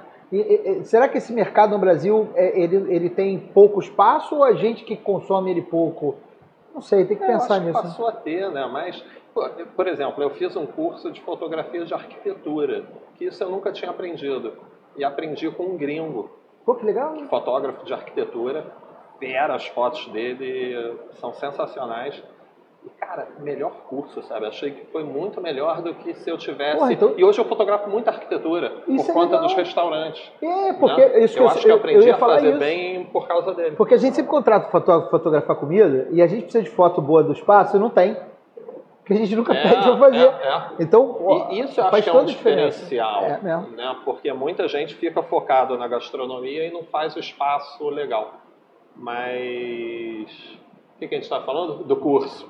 Enfim, eu vou lançar esse curso aí, já estou com plano de lançar em breve, nesse próximo mês. É, mas é, eu sempre tive muita dificuldade né, em, em aprender, em, em achar lugares. Tinha aquela escola Ateliê da Imagem, né, na URCA, que era um barato, tá? hoje não existe mais. Só de Sanaúca já é legal. Pois é, lá. era maior astral, uma casa bonita. Mas eu acho que, eu não sei, não, não conheço, não sei Se de uma você quiser formação. fazer aqui, pode fazer Pois aqui. é, eu tô fazendo no meu estúdio. Ah, eu então, tenho um espaço é, lá e seu- tem uma cozinha estúdio é- bacana, né, também. Então, Não sei pra quantas pessoas você quer fazer, né? é, lá cabem umas 15, assim. Pois é. Mas 15, mais que isso também fica tá embaçado, bom, né? é. Fica- Acho que vai ser no máximo de 15. Fica muito. Aham. 10, 15, eu acho que. É ruim assim, de dar fica bom. atenção. Total. Entendi total. Vou É, chamar alguém para cozinhar e uh, eu vou fazer lá os pratos. Claro, conta com a gente. Se quiser, a gente vai. Bacana. Falando mal da vida dos outros. Lógico. Mas eu sou muito bom pra atrapalhar. Muito bom. Cara, Não, todo mundo lá. chega pra mim quer me apresentar. formou, o cara. cara. quer me apresentar uma solução de um bot de WhatsApp. Eu falo pro cara, meu irmão, deixa eu te explicar uma parada. Eu sou o melhor do mundo pra fuder tua apresentação. Eu vou lá na frente, eu volto, faço isso aqui. eu- Aí os caras falam assim, não, tudo bem, não tem problema não, tô Aham. acostumado. Aí no final eu falo, não, é, você me avisou. né? Mas, assim, Mas só voltando, rapidão, é, é- cara, eu, eu acho que, que tem que procurar cursos ou online, ou. O legal são os cursos dos fotógrafos, né? Que em geral não são nas escolas. Às vezes o cara dá um workshop. Então segue quem você gosta e, e fica ligado, pergunta pro cara se ele dá algum curso e tal, porque às vezes rola isso. além Eu de você, isso recomenda com alguém de retrato. fora? Cara, então, tinha esse site que chamava. é Lá que eu aprendi a fazer foto de arquitetura muito, muito legal. Também tinha um curso lá de, de, ambi, de natureza, tal, que era muito bom. Não tem de gastronomia, não, mas tem retratos, tem arquitetura, tem é, natureza, tem acho que publicidade, tem alguns outros. Fica tudo concentrado numa plataforma chamada F-Stoppers. Legal. F-Stoppers. F, né? Stop, de, o F-Stop da Aham. câmera, né? F-Stoppers. É, acho que vale a pena. Vai lá, procura, vê quanto tá o curso. Legal, aí, é um fica a investimento, dica aí. não é barato não, mas, pô, vale mais do que é o que você vai pagar, sabe? Num, num curso presencial, Cara, numa escola, e você tem aquilo Não você. é barato e relativo, né? Você vai transformar Pois isso em é. dinheiro. Em um É. trabalho você paga. E é uma coisa que o Jimmy sempre fala, né? Conhecimento não ocupa espaço. Então a melhor Total. coisa é, é- é estudar aí. No primeiro job essa que você pegar, você paga. Mas Aí, é, é, a, galera, a galera já te segue. Quem não te seguir ainda vai começar a te seguir, que seu, seu Instagram tá aqui no, no, no- na descrição do vídeo. Mas ninguém vai ficar triste se você também não recomendar outros fotógrafos aí depois pra galera Aham, poder tá. é, seguir também interessante Sim. de gastronomia pelo mundo. Não precisa Lógico, ser Brasil. lógico. Mas assim, às vezes tem um australiano, por exemplo, te dar um exemplo Não, claro. cara, eu sou muito aberto, as pessoas perguntam mesmo, sabe? É muita, muita pergunta de, de equipamento. É o que eu mais. É o mais chato, assim, mas não tenho problema com isso, não. Mas isso não é muito pessoal? Hã? Equipamento não é muito pessoal? É, mas tem as marcas, os melhores, os lançamentos. Às vezes eu quero, tô começando, que câmera eu compro? Que lente eu, eu é boa para fotografar gastronomia? Aí eu vou indicando. Não tem Eu problema sei. não, pode me perguntar que, que eu passo tudo lá. Passo o link da BH. Opa, da, então do- já sabe. coisa, de tudo. Galera, pode. É, BH é, é o que há, Porra, né? né? Pô, BH é maravilhoso. O dólar Cara, podia falar- ajudar um pouquinho, mas. Não, tá ajudando, Tá tá ajudando, né? devagarzinho. Pô, ainda bem. Tem que aproveitar antes que ele volte a subir, tem é, que aproveitar é. para aproveitar o. Mas vai melhorar, vai ficar ainda melhor. E, cara, e aqueles equipamentos que a gente encontra naqueles sites chineses? Serve pra alguma coisa? Ah, também. Serve, cara. Eu acho que até a câmera, sabia? É, não sei se tem tudo lá. Não sei se tem Canon, mas serve. É, Tem eu, Sony. eu já vi. Quem usa Sony Sony, tem muito, e, e chega pelo preço quase igual dos Estados Unidos. É, a Sony eu vi muito. Tem que dar sorte, né? Não separado. Já vi Canon, eu já vi lente Canon. Mas sabe o que é prático e que isso não costuma ter problema? Você quer comprar um softbox, né? Que é um É. pedaço de pano com umas varetas enroladas, né? Isso você compra lá. Aí facilita. É, iluminação, Iluminação, geral, tal. depois tem uns Tem bastões de luz, enfim, umas tem que dar uma pesquisada. Ah, E essa, essa, essa, é, essa coisa é só, só experiência, né, cara? Não adianta ficar Total. achando que. Porque todo dia lança aí uma luz É, diferente, um negócio diferente, né? não, não tem jeito. E o cara tem que ser apaixonado e viciado nessa parada, igual todo mundo. Se É. você não for apaixonado pelo que É. você faz, esquece, vai procurar outra coisa pra fazer, igual você que largou a música pra ser. Largou sua carreira promissora de rockstar pra ser, pra ser fotógrafo de gastronomia. Ô, cara, Me que dei isso? conta. Não, porque, pô, né, não trabalhando pra música, né? Mas trabalhando sendo um músico. Né? É. Então isso, pô, era uma tragédia, não tinha como. Mas é, é, deixa eu voltar lá Mas- atrás, cara. Você estava contando a tua história, que você começou a fotografar gastronomia, aí você recebeu o, o convite da, da Beber e Comer, né, da Veja, e começou a fotografar as coisas Aham. e tal. Tem alguma coisa desse período de gastronomia, desde essa época até hoje, que você olha e fala, porra, não estava bem aqui esse dia, não, tava, não foi legal essa foto, faria diferente. Ah, total. Não, eu vejo minhas fotos de anos atrás, estava vendo isso recentemente, que eu estava organizando HD e arquivando backup e tudo mais. Mas, poxa, isso é. Eu vejo na hora que, pô, não faria daquela forma. Mas eu entendo que eu fiz da forma como era melhor na época, era a minha, minha leitura daquilo na época. Mas hoje eu já faria de uma forma completamente diferente. E eu tento buscando isso, Mas sabe? tem que eu sou curioso, eu sou... É, mas tem que melhorar. É, Mas isso não se. Ó, você aí, isso não significa recall. Não é porque você fotografou com o cara oito anos atrás, você vai pedir para ele fotografar de novo, que hoje ele faria diferente, não, hein? Se liga, paga outra série de fotos para ele, melhora seus pratos, que a gente faz a melhor É. coisa. Não é isso? é. Errei? Não, super. Então, beleza. É. Cara, tem algumas perguntas aqui. Manda. É, o, o gameplay e filosofia ele está perguntando o que, que é melhor hoje na sua concepção, foto de comida ou vídeo de comida. Eu acho que é uma coisa diferente, né? mas É. O que que, o que que você acha em relação a isso? Cara, são linguagens diferentes. Linguagens diferentes. Isso é bom, é bom É. a gente salientar. É. São linguagens diferentes, né? A, a perspectiva com a qual Os se olha, o dois- olhar. Os dois funcionam bem, cada um para o seu momento, para uma determinada pessoa. E é, não acho que a, que a foto vai acabar por conta de vídeo, ou por causa de inteligência artificial, ou por causa do que for. E assim como o vídeo também né, vai continuar firme aí. É, mas os dois funcionam bem, né? Você falou esse negócio A, a foto você tem o tempo, ela tá lá, você tem o tempo de você ver aquilo e entender aquilo, né? Como se fosse uma exposição. O, o filme é um cinema, ele vai passar, você sabe que você vai ficar lá duas horas assistindo um filme e tal, ou cinco minutos assistindo uma peça, enfim. É, Cara, eu nunca tinha visto por essa perspectiva. A bem. gente tem uma, uma mudança muito grande nesse aspecto, né? Do tempo. O que, qual, é- qual é a representatividade daquilo dentro da, da linha de tempo que a gente está. Então, de repente, o filme ele passa, ah, eu posso voltar e ver de novo. Claro que você pode fazer isso. Aham. Mas a, a fotografia é meio como um quadro mesmo, né? É. Se você para e, e olha o quadro, você consegue entender o que, que é aquilo. Eu tinha um professor de, de História da Arte É. que falou, tinha uma perspectiva em relação à história da arte que eu acho genial. Ele perguntava, cara, o que, que é arte? Porque a maioria dos alunos viraram e falaram assim, cara, não entendo porra nenhuma daquela merda.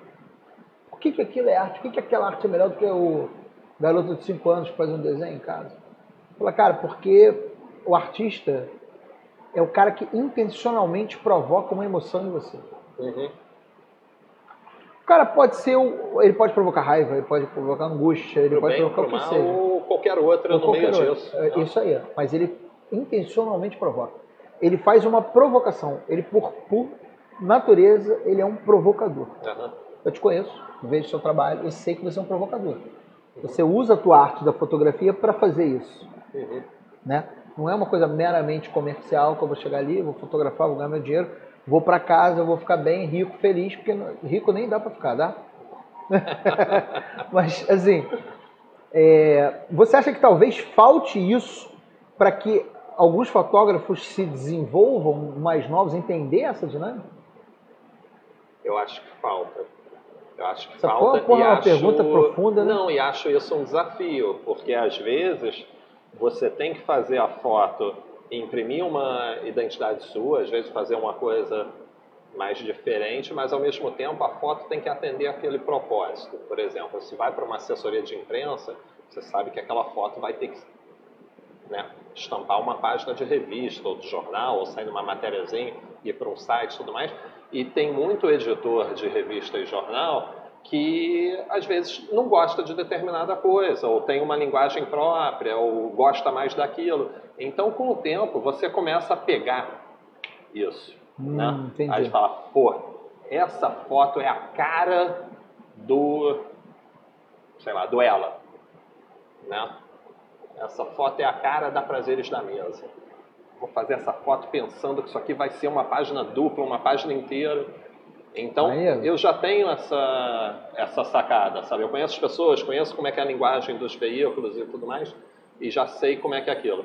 Mas eu tento, dentro daquilo, estabelecer a minha identidade. Então, o cara também não dá pra, pô, ah, vou viajar, fazer um negócio maluco aqui, que, porra, que às vezes não flopa na, da, da água. E aí não, É, não vai. é essa flopada que é foda, né? Tem muita gente que cria essa expectativa que vai fazer e tal, não sei o que, não sei o que lá. E por que, que é legal ter uma foto bacana? Né? Porque o cara tá com uma pauta, sei lá, pauta do, do verão, do qualquer coisa que vem. Aí ele recebe, pô, mil sugestões de clientes para entrar naquela pauta. E aí a matéria, que são duas páginas, vai ter uma abertura, que vai ser aquela né, a página inteira, a foto vai estourar uma página inteira, e vão ter outras menores. Você como editor, o que, que você bota na página inteira? A foto mais foda. Claro. Ou você pode dúvida. ser um tijolinho. E mesmo, isso que a gente está falando de jornal. O cara da internet faz a mesma coisa. Às vezes ele precisa botar uma É, foto só. Qual é a capa? Qual é né, a foto que vai entrar primeiro das outras no carrossel?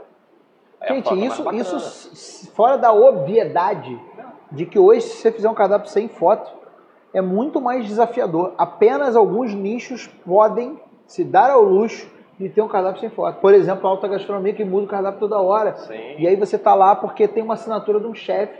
E aí você sabe que você não precisa ver foto, você confia no cara e vai embora. É. Entendeu? Aham. Agora, você chega num, num casual dining da vida. É, E esse cara não tem no cardápio, mas ele faz pra. Né, Pro jornal. tá nas revistas e muita mídia internacional, porque hoje né, essas coisas rodam o mundo, né? Saiu agora aí o, o 50 Best, né? World 50 Best. E, pô, e essa, essa, essa lista desses 50, cara, gira o mundo. Cara, que loucura, né? né? E a gente tá hoje tá mais internacionalizado do que nunca. É.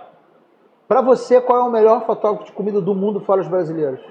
Porque o Brasil é você, você vai dizer que é você.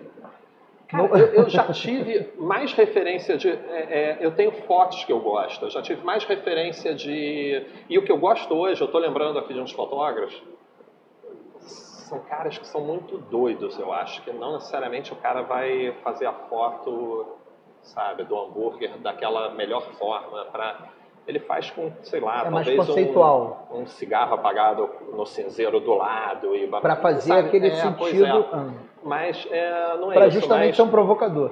Exatamente, é. É, Esse eu lembrei agora, que é um cara. Eu, eu tinha mais referência quando eu estava começando na fotografia de fotógrafos do que eu tenho hoje como fotógrafo de gastronomia. É, mas esse cara que eu lembrei chama Marcos Nilsson. Ele é um cara que eu de Nova York, que é um fotógrafo de gastronomia, coisa que é muito cru. É uma luz dura, todo meio, meio escroto tal, tudo. E, e- e é legal, eu gosto dele. Mas. Quer dizer, ele propo- propo- propositalmente usa essa estética escrota É, é. pra fazer isso. Quer É. dizer, eu, eu lembrei uma tatuadora que faz isso, Aham. uma menina que arrebenta. Então, mas o que eu faço hoje, até porque Instagram é muito legal para você descobrir coisas novas, é, eu vou salvando né, naquelas bandeirinhas, né? Então eu tenho uma série de referências, aí eu revisito aquilo de vez em quando. E É, aí eu vou pegando, pô, esse cara é bom, esse cara é legal, esse cara fez uma coisa interessante. É, e sigo, só que o problema é que o Instagram hoje você segue a galera e o Insta- Instagram não te mostra, né? É, Às também- vezes fica meio. é, não te mostra muito em parte porque a gente segue gente demais também. né? Também. é. Essa é a verdade. Então aí eu volto na bandeirinha e vejo quem, quem, Quem, tá lá. quem é legal. É. Cara, é, hoje existe algum segmento que você pode dizer, dentro da gastronomia, que você diga assim, e aí eu quero depois fazer uma pergunta. Deixa eu fazer essa outra pergunta primeiro, que é em relação a fotos artísticas com comida. É, muita gente faz, eu lembro de um fotógrafo que faz um trabalho muito legal, eu não vou lembrar o nome desse cara nem fudendo, Tá. de repente você vai lembrar, é gringo, que ele faz fotos de comida, mas artisticamente, então às vezes é assim, é um bonequinho que é um lenhador que está cortando uma árvore Eu que é o vi, brócolis. Eu vi. É legal isso. Esse cara faz muito isso. A Vanessa Hugnin usa muito esses caras, esses caras para botar lá no Foods e tal. Tá. Esse cara faz uma foto artística com a comida, É. o que ajuda a gente a se aproximar da comida. Essa é uma Aham. das grandes missões nossas para Utopia.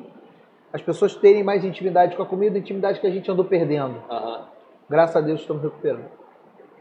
Você acha que essa, essa, essa, esse viés assim mais artístico, ele ajuda a gente a ter essa intimidade com a comida ou a foto comercial ela tem um impacto maior? Essa porra de uma pergunta também ruim pra caralho. Hoje eu tô ruim. Não, eu, eu acho ótimo. Acho que tem que ter, tem que ter os dois. É, ajuda. Eu acho que é, que é legal. É, é válido. Mas é o seguinte, esse cara não vai poder, né? Às vezes ele tem uma, uma personalidade, ele tem uma linha, um segmento, que ele opta por aquilo. Ele vai, talvez ele vai emplacar em grandes premiações de fotografia, vai ter a foto dele talvez estampada, num, né, vai estar numa parede, num, em alguma coisa assim, mas o cara talvez com aquilo ele não consiga ser tão comercial e trabalhar todo dia para os restaurantes. Então, da mesma forma que a foto trivial do- dos restaurantes para entrar num cardápio, Não, porra, foto, não vai foto pra- do Tomás Gel nunca é trivial. Cara, você bolou com a minha declaração de agora. hein? Que maravilha. Nunca é trivial, irmão. Nunca é trivial, nunca é trivial. Cara, Quem quiser contratar o Tomás faz o quê? Entra no meu Instagram e me manda uma mensagem. Tomás Rangel. Você responde, cara? Respondo. Não, tô brincando. Ah, sacanagem. não, eu sei que você super. responde, porra. Super. É, muita gente acha que o fotógrafo de gastronomia renomado é inviável. Né? Por causa do preço, por dessa coisa Aham. toda.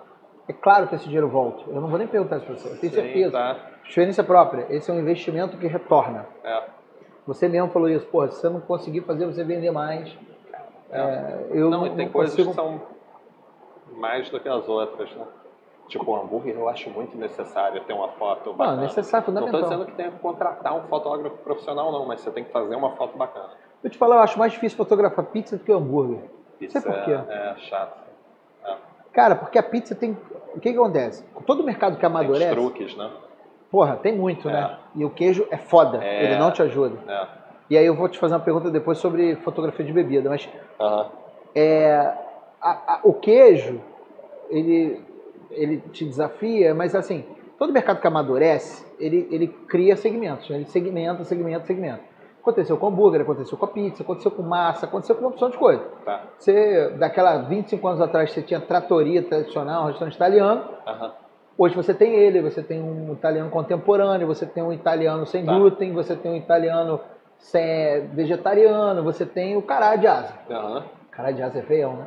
Mas você tem tudo. Aham. O hambúrguer também, você tem opção de coisa. Tá. E a pizza, eu acho que o desafio é porque ela tem características da- do próprio alimento que, que precisam ser impressas na foto e nem sempre você consegue. É. Por exemplo, o cara que fala assim, porra, minha massa na borda tem uns alvéolos maravilhosos.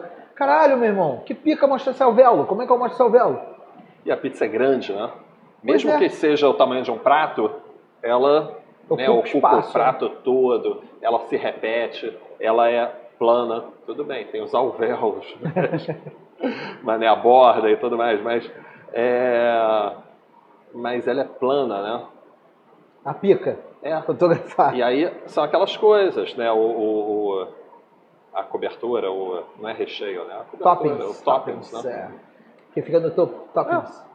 É, se repetem, tudo jogado em cima, então é complicado. E aí, por exemplo, né, aí o cliente vem e fala, pô, eu quero puxando a pizza Pro e o queijo queijo. esticando. Aí você fala, pô, Aí o cara usa o queijo, o queijo merda que não faz isso. Como é que você vai explicar pro cara, meu irmão, teu queijo não faz isso, irmão? é, puta, como é que eu vou fazer isso? Mas dá pra fazer.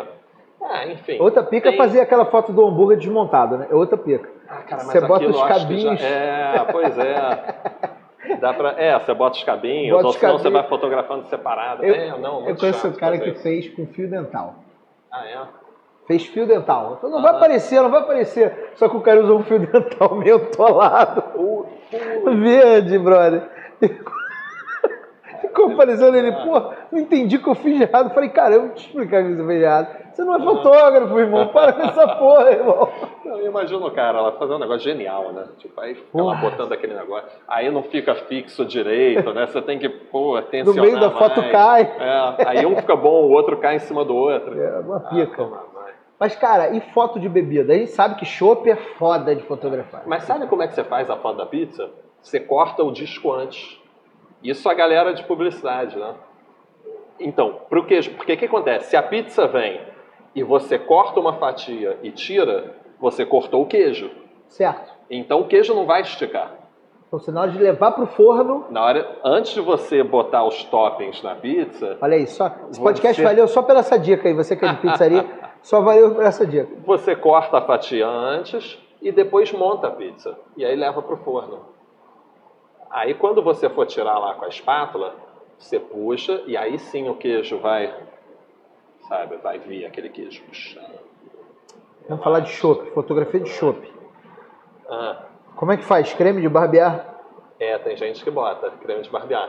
Agora o importante também é o seguinte, é, ah, tem gente que faz tudo, né? É, mais de guerrilha assim, às vezes você joga sal, aí o sal, né?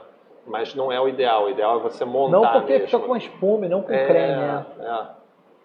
O ideal, assim, e e isso eu não faço muito, sabe, Igor? Porque é muito publicitário. Se eu preciso fazer uma foto dessa para uma grande marca de cerveja, eu vou chamar um food stylist para fazer isso. Se eu vou fazer para um cliente, para uma hamburgueria, tal, tudo, eu me viro e faço aquilo da melhor forma, porque, pô, cara, o, o cara tem que estar tá disposto a pagar o food stylist, né? Ele vai pagar o valor do fotógrafo, vai pagar o valor do food stylist. Então, muitas vezes a pessoa não quer e, e aí, enfim, você tem que se virar com, da forma que dá. Sempre chora. É, vai ficar igual? Não, não vai. O cara é profissional e o food stylist é a pessoa indicada para fazer aquilo da melhor forma. Mas, é, vamos lá. Aí, primeiro você taca um spray no copo, que vai dar aquele frost, aquela coisa do copo gelado, né? E vai ajudar também a prender as gotinhas. Aí depois você vem com o spray. O, o frost é tipo, ah, vende aí, agora eu não vou saber, mas é fácil de, de achar. Ele vai, ficar, vai fazer o copo todo ficar gelado. Depois as gotinhas, você vem com um spray daqueles meio de sei lá, de cabelo, de qualquer coisa, e aí dá a sprayzada das gotinhas. Aquela, aquilo lá não é água, porque a água escorre. Né? Se você dá com água, o negócio já vai ficar, aí vai ficar cara de velho. Né? Chope que está tirado há muito tempo começou a escorrer. Então as gotinhas têm que ficar glicerina. Hum. Você mistura glicerina e água, Entendi. tem uma proporção, e aí a glicerina ajuda as gotinhas né, não caírem, ficarem presas no copo. Nossa, que loucura, hein? Pois é. Então o copo já vai estar tá lá. Você bota o copo, aí depois você bota a cerveja e faz o topo lá da espuma. Igual novela dos anos 70, que nem um bebia uísque, bebia Guaraná, né? É. Eu vim aqui, porra, que o meu uísque 12 anos é Guaraná. É. Vamos, é, caralho. Mas... Ah, tem umas coisas, pô, tipo, já ouvi histórias, nunca vi isso não, que em vez de, isso Estados Unidos, né, que eles usam muito aquele maple syrup, é. É, a pessoa bota óleo de carro né, nas panquecas. Que isso, cara. É, ué. Porque o maple syrup ele é mais cara, ralo. Faz, faz sentido. Ele é mais ralo do que o mel. Né? Ele, ele, ele não vai fazer aquele. Não faz. Né? Ah, que loucura. Então hein? bota um óleo, que é o óleo de carro. E é, come é... depois, hein, sacanagem, Suzano.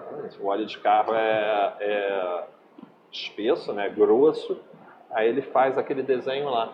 É o que diz a lenda, né? Eu, nunca fiz isso, mas. Bem que no Brasil o pessoal não, não usa muito, né? Não usa, então nunca precisei fazer isso. A gente falou do para trás mente, quero falar para frente mente. Você já contou do seu curso. Você vai fazer o curso, tal, não sei o quê. É. O que, que você está aprontando para o futuro além disso? Tem algum grande projeto que você está querendo fazer? Está querendo viajar para uma tribo indígena, tirar umas fotos dos indígenas comendo? Não, eu fiz isso uma vez no meu, na minha lua de mel. Eu consegui convencer minha mulher disso. A gente foi para a Islândia, que para fotografar Acho que é do caralho, é uma loucura. A Islândia é do caralho. Caralho, que maneiro. Uma pica para chegar lá, né? É, eu fui por Nova York. Nova York e depois pego um voo para a Islândia. É, e aí é bom, porque pô, você chega em Nova York, fica, aproveita, tal, tudo, depois pega um segundo voo. Mas é lindo, eu queria, eu queria mudar para lá, porque é incrível. E sabe o mais legal? Não tem o bicho do mato, né? Não tem gente ninguém te enche o saco, sabe? É uma paz, mas é um frio também do cão, mas eu não me importo muito com frio, não. E é lindo. Como é assim não tem gente, cara? Onde é que você não foi, tem gente. cara? Não, tem gente em Reykjavik, que é a, que é a capital, capital, é onde você chega. Eu sei que você não sabia disso. Eu sei mas... que você não sabia a capital da Islândia aí, você é do outro lado. É. Mas depois, o grande barato da Islândia é você pegar um carro e rodar o país inteiro. Né? Isso que a gente fez. Eu não cheguei a rodar ele inteiro, mas rodei grande parte. É, e para isso você leva, sei lá, uma semana, dez dias, dependendo da, da, pressa que você tem, do tempo que você tem lá. E, e, e as cidades são muito pequenininhas. Aí você vê uma casinha aqui outra ali. Tem muita gente. Pô, Aí você vê um pasto, uns cavalos, uns... Pô, parece o Rio de Janeiro. É, igualzinho. Segurança também, igualzinho. Segurança ótimo, sensacional. Cara, às vezes eu parava no, no caminho para fotografar e aí de repente parava um carro. Tá tudo bem? Os caras perguntavam, eles ficavam preocupados se você estava lá enguiçado, se você estava perdido, se precisava de uma ajuda. E era muito comum. Eu não conseguia fotografar sem que parassem uns três, quatro carros de islandeses perguntando: tá tudo bem? Você precisa de uma ajuda? Quer dizer, o filho da puta do carioca malandro, ele vai lá, tá fotografando, o cara fala, tá tudo bem não, tá tudo bem não, passa a carteira, o celular. Caramba, cara. Pô, que legal, viagem maneira aí, Mas ó. eu Vou fiz isso. Não, não lista. tenho, não tenho nenhum plano agora. É, Só o curso que vai sair esse o mês. curso que vai sair. Vai ser no seu estúdio. Tenho fotografado bastante. É, sabe, já está normal, mercado aquecido, nunca fotografei tanto. Muita, muito restaurante legal, né? Abrindo. Muita gente, acho que, Muita acho gente abrindo que, Ipanema, Viva, Botafogo, né? cara, então, eu tenho uma opinião Então- muito clara em relação a isso. Eu acho assim, a pandemia, né, ajudou a acelerar tendências. Aham, A pandemia não inventou nada. Ela acelerou tendências que vinham acontecendo. aham, Fato. é. Então, assim, muita gente que já não, não, não se renovava, que estava já na descendente e tal, acabou não aguentando, foi embora, porque é, não, não, já estava vendendo almoço para pagar o jantar e tal. Aham. E isso se foi. Muita gente saiu melhor da pandemia do que entrou, Aham. mas muita gente, muita gente. E não foi porque vendeu pra caralho, não. É porque o tempo parou e o cara conseguiu se reestruturar. E muitas vezes é o tempo que não deixa a gente fazer as coisas direito. E isso proporcionou, abriu o mercado para uma galera nova, muito autêntica. O segredo é a autenticidade, cara. Pois é. Muita gente que é muito que tinha tudo para fazer um negócio do caralho, porque é o cara autêntico, que tem um trabalho, quer seguir uma linha, quer fazer um negócio, nunca tinha tido oportunidade, porque tinha uma opção de tubarão. De repente se viu num lago diferente, em que apareciam tocas vazias que ele podia entrar. Total. E é isso que está acontecendo. É. Uma porrada de gente muito legal, fazendo coisa muito maneira, Aham. e gente que vinha crescendo, que vinha transformando. É uma nova geração da gastronomia É. que está transformando mesmo o- Rio de Janeiro. Eu, eu sou um otimista, então, na minha perspectiva, eu acho que em pouco tempo a gente vai se tornar uma capital de gastronomia tão forte quanto São Paulo. E olha que São Paulo não parou, continua se desenvolvendo, então É. eu acho que em pouco tempo a gente vai ser, de novo, as duas cidades de referência em gastronomia na América do Sul. E aí Lima vai. Lima que me desculpe, vai ter um chega para lá em Lima pra Aham. gente voltar a ser isso. Mas isso veio por causa disso. Eu acho que tem muita coisa autêntica nova vindo, apesar de a gente viver um momento educacional delicado do público. Por causa dos referenciais. Tá. O referencial do cara é merda. Total. Então hoje você pega. Quer ver? Vou te dar um exemplo seu. Existe uma rede de restaurante em São Paulo, árabe, chamada Almanara. Aham. Tu conhece Almanara? Sim. Caralho. Ué, é muito bom. Almanara é muito bom. Muito bom. Não tem Almanara no Rio. Não existe uma rede ou um restaurante. Restaurante, veja bem, restaurante, lugares sentados, atendimento em mesa, ponto. Que faça o que o Almanara faz. Se esse cara vier para o Rio, talvez ele vai ter dificuldade. Porque o nosso referencial Aham. de comer uma esfirra, aberta ou fechada, É. é comer em pé. Do caralho, a esfirra é boa pra caralho, mas eu como em pé. Eu sento no balcão pra comer. É. Ou eu peço em casa numa rede grande de fast food. Esse é o referencial do carioca. Então o cara vai ter dificuldade aqui. Foi o que aconteceu com o poke havaiano, por exemplo, no Rio de Janeiro. Desses pratos dos últimos 10 anos que mais bombaram pra caramba, o poke talvez tenha sido uma febre em São Paulo que se perpetuou, porque lá funciona muito. No Rio não tem.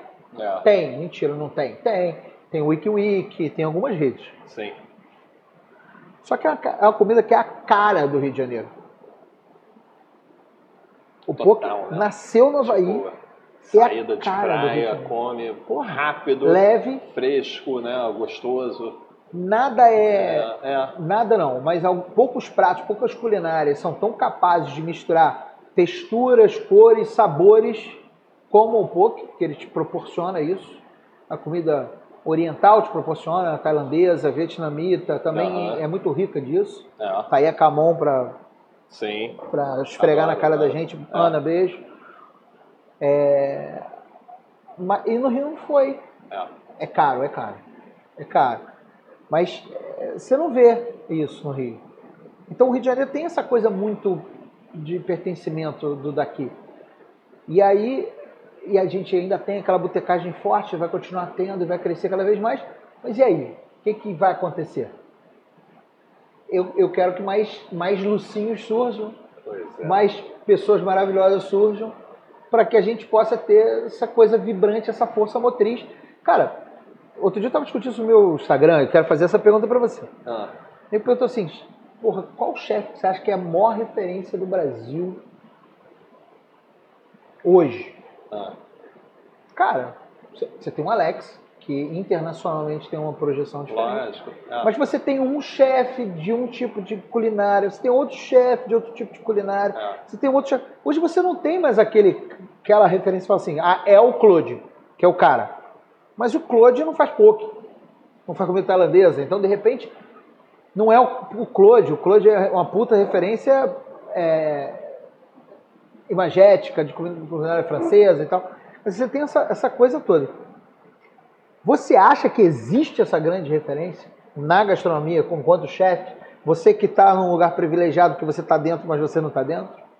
Você enxerga tudo, trabalha com todo mundo? Você acha que existe essa referência única? Não, única não. Mas tem, tem chefes queridos, né? Por exemplo, aqui no Do Rio, público. né? É, do público. E, e do público e às vezes também do, do meio, né? É. Da Não, galera meio, que é. curte mais e vai, sai, entende. Isso é fato. É, Isso é fato. Quer dizer, hoje a gente tem alguns cozinheiros que não são queridos pelo meio e que o público adora. é, é verdade. Aliás, que a, a- a crítica adora, que o público adora, mas o meio não gosta. Tem o cara que o meio adora, que a crítica não gosta, Aham. que o jornalista não gosta. E já teve caso também, assim, do chefe sair do restaurante e a gente, né, a gente, que eu digo, eu, É. você, entre a gente, fala assim, ih, caramba, o cara saiu, cara. Putz, Fudeu. Fudeu, Morreu. vai entrar? E aí entra um outro cara, também bom, e o negócio continua, né? Então, às vezes, sabe, o, o cara estabelece uma marca, estabelece uma casa, que aí fica muito, e às vezes as pessoas gostam daquele lugar por causa da comida, por causa da coisa, e, e, e aí continua, continua bem. Então, o cara segue o trabalho.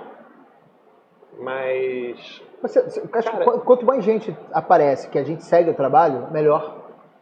Porque a Total. gente vê mais gente bacana fazendo e o setor todo ganha. total. A gastronomia, ela só cresceu enquanto gastronomia na hora que ela percebeu que ser colaborativo era muito melhor do que ser Lógico. excludente. É. Do que o cara olhar pro cara do outro lado da rua e falar, esse cara é meu concorrente. Não, não é, brother. O cara tá trazendo movimento, tá ali é, é claro. aquecendo a área e tá acontecendo Claro. tudo junto. Aham. Porra, vou dar um exemplo Você você. falou do Lúcio, né? Cara, que do caceta. Você fala, eu fico arrepiado, sabia? É, é, porra, comendo Lilia, caceta, meu irmão. Aquilo lá mexe, né? As pessoas têm que ir mais pro centro. Você já foi no Labuta É Novo? impor- Hã? Você já foi no Labuta Novo? O Labuta Brasileiro? Brasileiro? Foi. Do caralho. Muito do caralho. Do car- Parece que é aquela coisa assim, porra, por que, que não tinha isso aqui antes aqui, no É, centro? Total. Entendeu? O Labutinha também, porra. Porra, é o um Labutinha é charme, sensacional. porra, Aí outra sensacional. parada. Aí, ó. Pedrinho adora, vive lá. Ele é- Porra. E, Pedrinho é garoto de programa do E Labutinha. o, e o Lilia é de arrepiar. Porra, não, é muito bom, muito bom. Eu acho o Lilia de arrepiar, cara. E é engraçado porque, pô, né, tava o Lúcio, saiu o Lúcio, entrou o Brenner, saiu o Brenner, entrou o Phil agora, E tá, cara, e tá levantando. e tá, e tá continua Bom pra caralho. com a alma, com a identidade do Lilia, né? Então, cara, o Lili, por exemplo, é, um, é, um, é, uma, é uma, um case maravilhoso pro Rio de Janeiro que você é difícil ver, ver em outro lugar. Aham, Quer ver uma outra coisa? O Jerônimo, Atuel. O Jerônimo lá Sim. do Oceá. aham. O Jerônimo, cara, parece que a vida inteira preparou ele pra ele parir o Oceá. E o Oceá veio. Aí É. veio assim, caralho, que troço foda, diferente. É, Aí agora o Oceá tá expandindo, sim. é, tá até fazendo uma enquete agora, não sei nem se ele já revelou pra onde ele vai agora, tem um outro. Tá. Ninguém sabe que é no Leblon, é, É. um segredo, né? Estado, ninguém sabe, é, é segredo do Estado. E, e você vê que é uma força motriz. Meu irmão, ele ia, ah, era chefe executivo de uma rede, o caralho, isso aqui, saiu, falou, ah, tinha muita gente falando, agora o Elia, caralho, tá melhor do que nunca, tá voando, arrebentando bem pra caralho. E você, junto com esse organismo vivo, vem novos é, é, consultores interessantes que vão te ajudar, novas pessoas que vêm trazendo a gastronomia, empurrando. Não é uma coisa de. Vou fazer um paralelo com o futebol. Não é uma coisa de um puta atacante que vai fazer gol e vai levar o time nas costas, mas é o time inteiro vindo bem. É. E tudo isso, por isso que eu acredito nessa, nesse retorno do protagonismo no Rio de Janeiro. Porque o time inteiro está vindo bem. Aham. Você tem profiss- novos profissionais de salão muito bem. Você tem mixologistas no Rio de Janeiro explanando, mandando bem demais. Total. Tem uma galera do café explodindo muito bem. Você tem uma galera do, do, do vinho que já tem uma inspiração do Rio queijo, né? A gente descobriu os queijos brasileiros. Exato. Foda, né? Foda. E quanto queijo bom. Não, ninguém sabia. E cada anos atrás. vez mais queijo bom. Pois é. Isso é que é foda, porque hoje, hoje a, gente É. tem, hoje a gente tem queijeiro profissional que, ass- assinando queijo pica. Ganhando prêmio, fora. ganhando, né? não, ganhando prêmio fora rindo de orelha a orelha. Quer dizer, a gente hoje tem esse, esse. É lógico que isso vem de um trabalho, de uma galera é, que carregou isso, que fez, o Instituto Maniva. Agora eu virei palestrinha aqui, desculpa galera, vou terminar, mas uma galera que ajudou isso a acontecer, uma galera que foi lá no produtor, que se preocupou com a, a Vieira do, da Ilha Grande, Lógico, é. é uma galera que se preocupa com o pequeno produtor, o próprio Sebrae fazendo um trabalho com o pequeno produtor, porra, que produz em Mandala, em Barra Mansa. É. Isso tudo está trazendo, não só Rio de Janeiro, mas São Paulo e, o Brasil vindo assim. Porra, o que, que é o Caparaocas pro café? O que, que é a Minas pro queijo hoje? É. E, e hoje a gente não pode mais dizer que é a canastra. É, é Minas, cara. Porque já não é mais só canastra. Aham. E, isso, e a tendência é isso virar um troço incrível. Porque No sul, né? o Pô, Sul, Tem altos queijos. cara, eu vou te falar um negócio. O Brasil é foda. É. A gente tem síndrome de cachorro, o Brasil é foda. Quando o Lapé chegou aqui, você falou, meu irmão, não vou botar salmão no cardápio. Não vou botar salmão. A gente tem 9 mil quilômetros de- Lógico. de negócio. Eu vou botar salmão no. Deus. Pois é, mas aí o cliente lá, ele tá começando a entender isso. É. E a gente tá tomando muita porrada até o cliente entender. E tem muita gente da gastronomia que ainda não entende. É. Que quer o viu metal a qualquer jeito. Aham. E aí é foda, porque a gente tem que foda. balancear. Mas É já falei foda. pra caralho, desculpa. Cara, estamos chegando no final já quase. ó, Casa Pedro vai fechar, a gente vai ficar preso aqui dentro. Maravilha. É muito bom. Queria te agradecer enormemente foi por ter ótimo, vindo. cara. Obrigado. É, quero te dizer que você não entende a referência que você é para uma galera. Que bom. Fotógrafos, cozinheiros, pessoas assim que ficam prestando atenção, porque você é inspirador nesse sentido.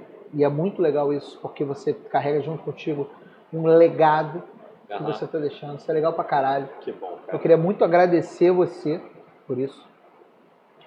Dizer que esses serviços que a, que, que a gente presta à gastronomia um dia vão, vão, vão ser compensados. É. Todos nós seremos Aham. agraciados Aham. quando, quando um dia isso acontecer. Vai. E, cara, eu quero convidar você a voltar de novo outra vez. Vamos falar mal, o Jim vai estar aqui, a gente fala mal da vida dos outros. Ó, tem gente que falando no chat que Canon é melhor do que Nikon. Ah. A gente falou isso aqui no bastidor, mas não tem problema. Não, vou falar. Aham. É. Essa, essa disputa já acabou, a Nikon tá Pois fora do é, Brasil, esquece essa não. porra.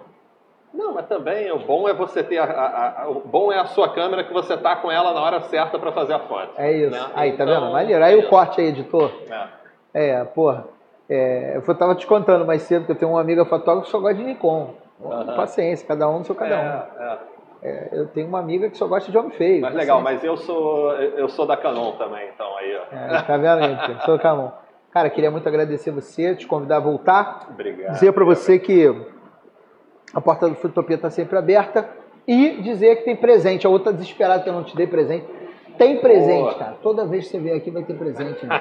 Toda vez. Maravilha. Nosso parceiro Lavoro mandou para você uma blusa aqui, ó, porque estamos ainda sem os aventais novos. Quando chegar o avental, eu não vou te mandar. Uma blusa linda. Além disso, é claro que a Casas Bacana. Pedro preparou aqui, cara. Quase que eu caí aqui para pegar o, o- a Casas Pedro. Um mega. Ai, quase que eu- meu punho tá todo quebrado. Um mega presente, cara, para você. Porra, pesado. Pesado, mano.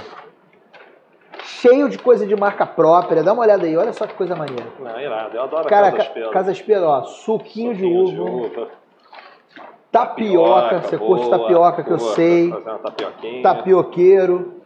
Cara, essa geleia é nova, lançamento, essa aí é de Muito goiaba. legal. Geleia de goiaba. Eu adoro goiaba, cara, eu acho que eu sou... Mel. Mel. E esse aí não é qualquer mel, Boa. não, cara. Isso é Esse mel é de laranjeira, sensacional. Mel de flor de laranjeira. E Não, muita coisinha. É, Pô, bacana, ó. é. Cara, e- esse, esse, esse óleo de coco deles aí, isso aí é bom de um jeito que é, é bom até para passar no corpo. Ine. Sensacional. Legal. Obrigado. Passa no corpo não, tá? Eu tô brincando. Não, porra, eu não vou fazer isso. Galera, você de casa não esquece de curtir o vídeo, seguir a gente aqui e tal, não sei o que. Antes do, do Tomás se despedir, quero pedir isso pra vocês. Curte. Esses comentários que a gente fez durante o ao vivo, eles não vão ficar aqui depois. Então, quando o vídeo postar, vai lá, cara, comenta alguma coisa. Pô, o papo foi maneiro. Ou então, porra, esse Igor é um escroto. Isso já aconteceu algumas vezes. Pode fazer de novo, não tem problema. Então, queria curtir muito, queria dizer que eu curto muito quando vocês estão aqui com a gente, vocês estão interagindo, mandando mensagem, isso é muito legal. Continuem. Na semana que vem não vai ter Foodtopia, porque a gente vai estar em São Paulo, né? Vai ter Prêmio Tá, de Prazeres na mesa, Prazeres. vai ter algumas coisas e a gente vai estar lá, vai ter feira da BF, inclusive você que tiver interesse em, em ser franqueado do Ogros, do Ogros Steaks, estaremos lá é, na, na feira da BF em São Paulo, que é a Associação Brasileira de Franchising. Então, você pode ir lá encontrar comigo também, encontrar com a galera, vai ser muito legal. E a gente retorna na semana seguinte com um cara internacional. Meu irmão, pagamos a passagem do cara para ele vir aqui de Doha. Pode revelar? Não, ainda não, calma, segura a tua Legal, peteca aí. legal. Então é o seguinte, você que não sabe ainda, fica aí na tua. Na outra semana a gente vai estar aqui, enquanto isso, vai maratonando. Esse é o episódio 63, tem 63 episódios para você assistir. E tem os cortes aí, você pode ver os cortes e tal, não sei o quê. Segue a gente no Instagram, no TikTok, tem TikTok, a gente tem TikTok Ah, é? do Foodtopia. Vocês têm? Tem dancinha do Jimmy, Ah, cara. para. Juro, Vou entrar. tem dancinha do Jimmy. E tem o Eu Jimmy, criei uma conta no TikTok e nunca usei. mas é muito legal, tem É. muito conteúdo legal, sabia? Vou, vou Aliás, tem muito conteúdo de gente dando dica de fotografia com o celular. Entendi. Vídeo e tal, tem muita gente Aham. fazendo isso. Bem legal, Legal. bem legal. Não sei se os caras são bons, não, você que vai me dizer. Tá. Minha função aqui é só provocar. Aham. Tá. Tomás, obrigado. Porra, Dá um abraço na irmão. galera aí pra caralho, que eles curtiram você, todo mundo Obrigado, curtindo você. obrigado, gente. Valeu.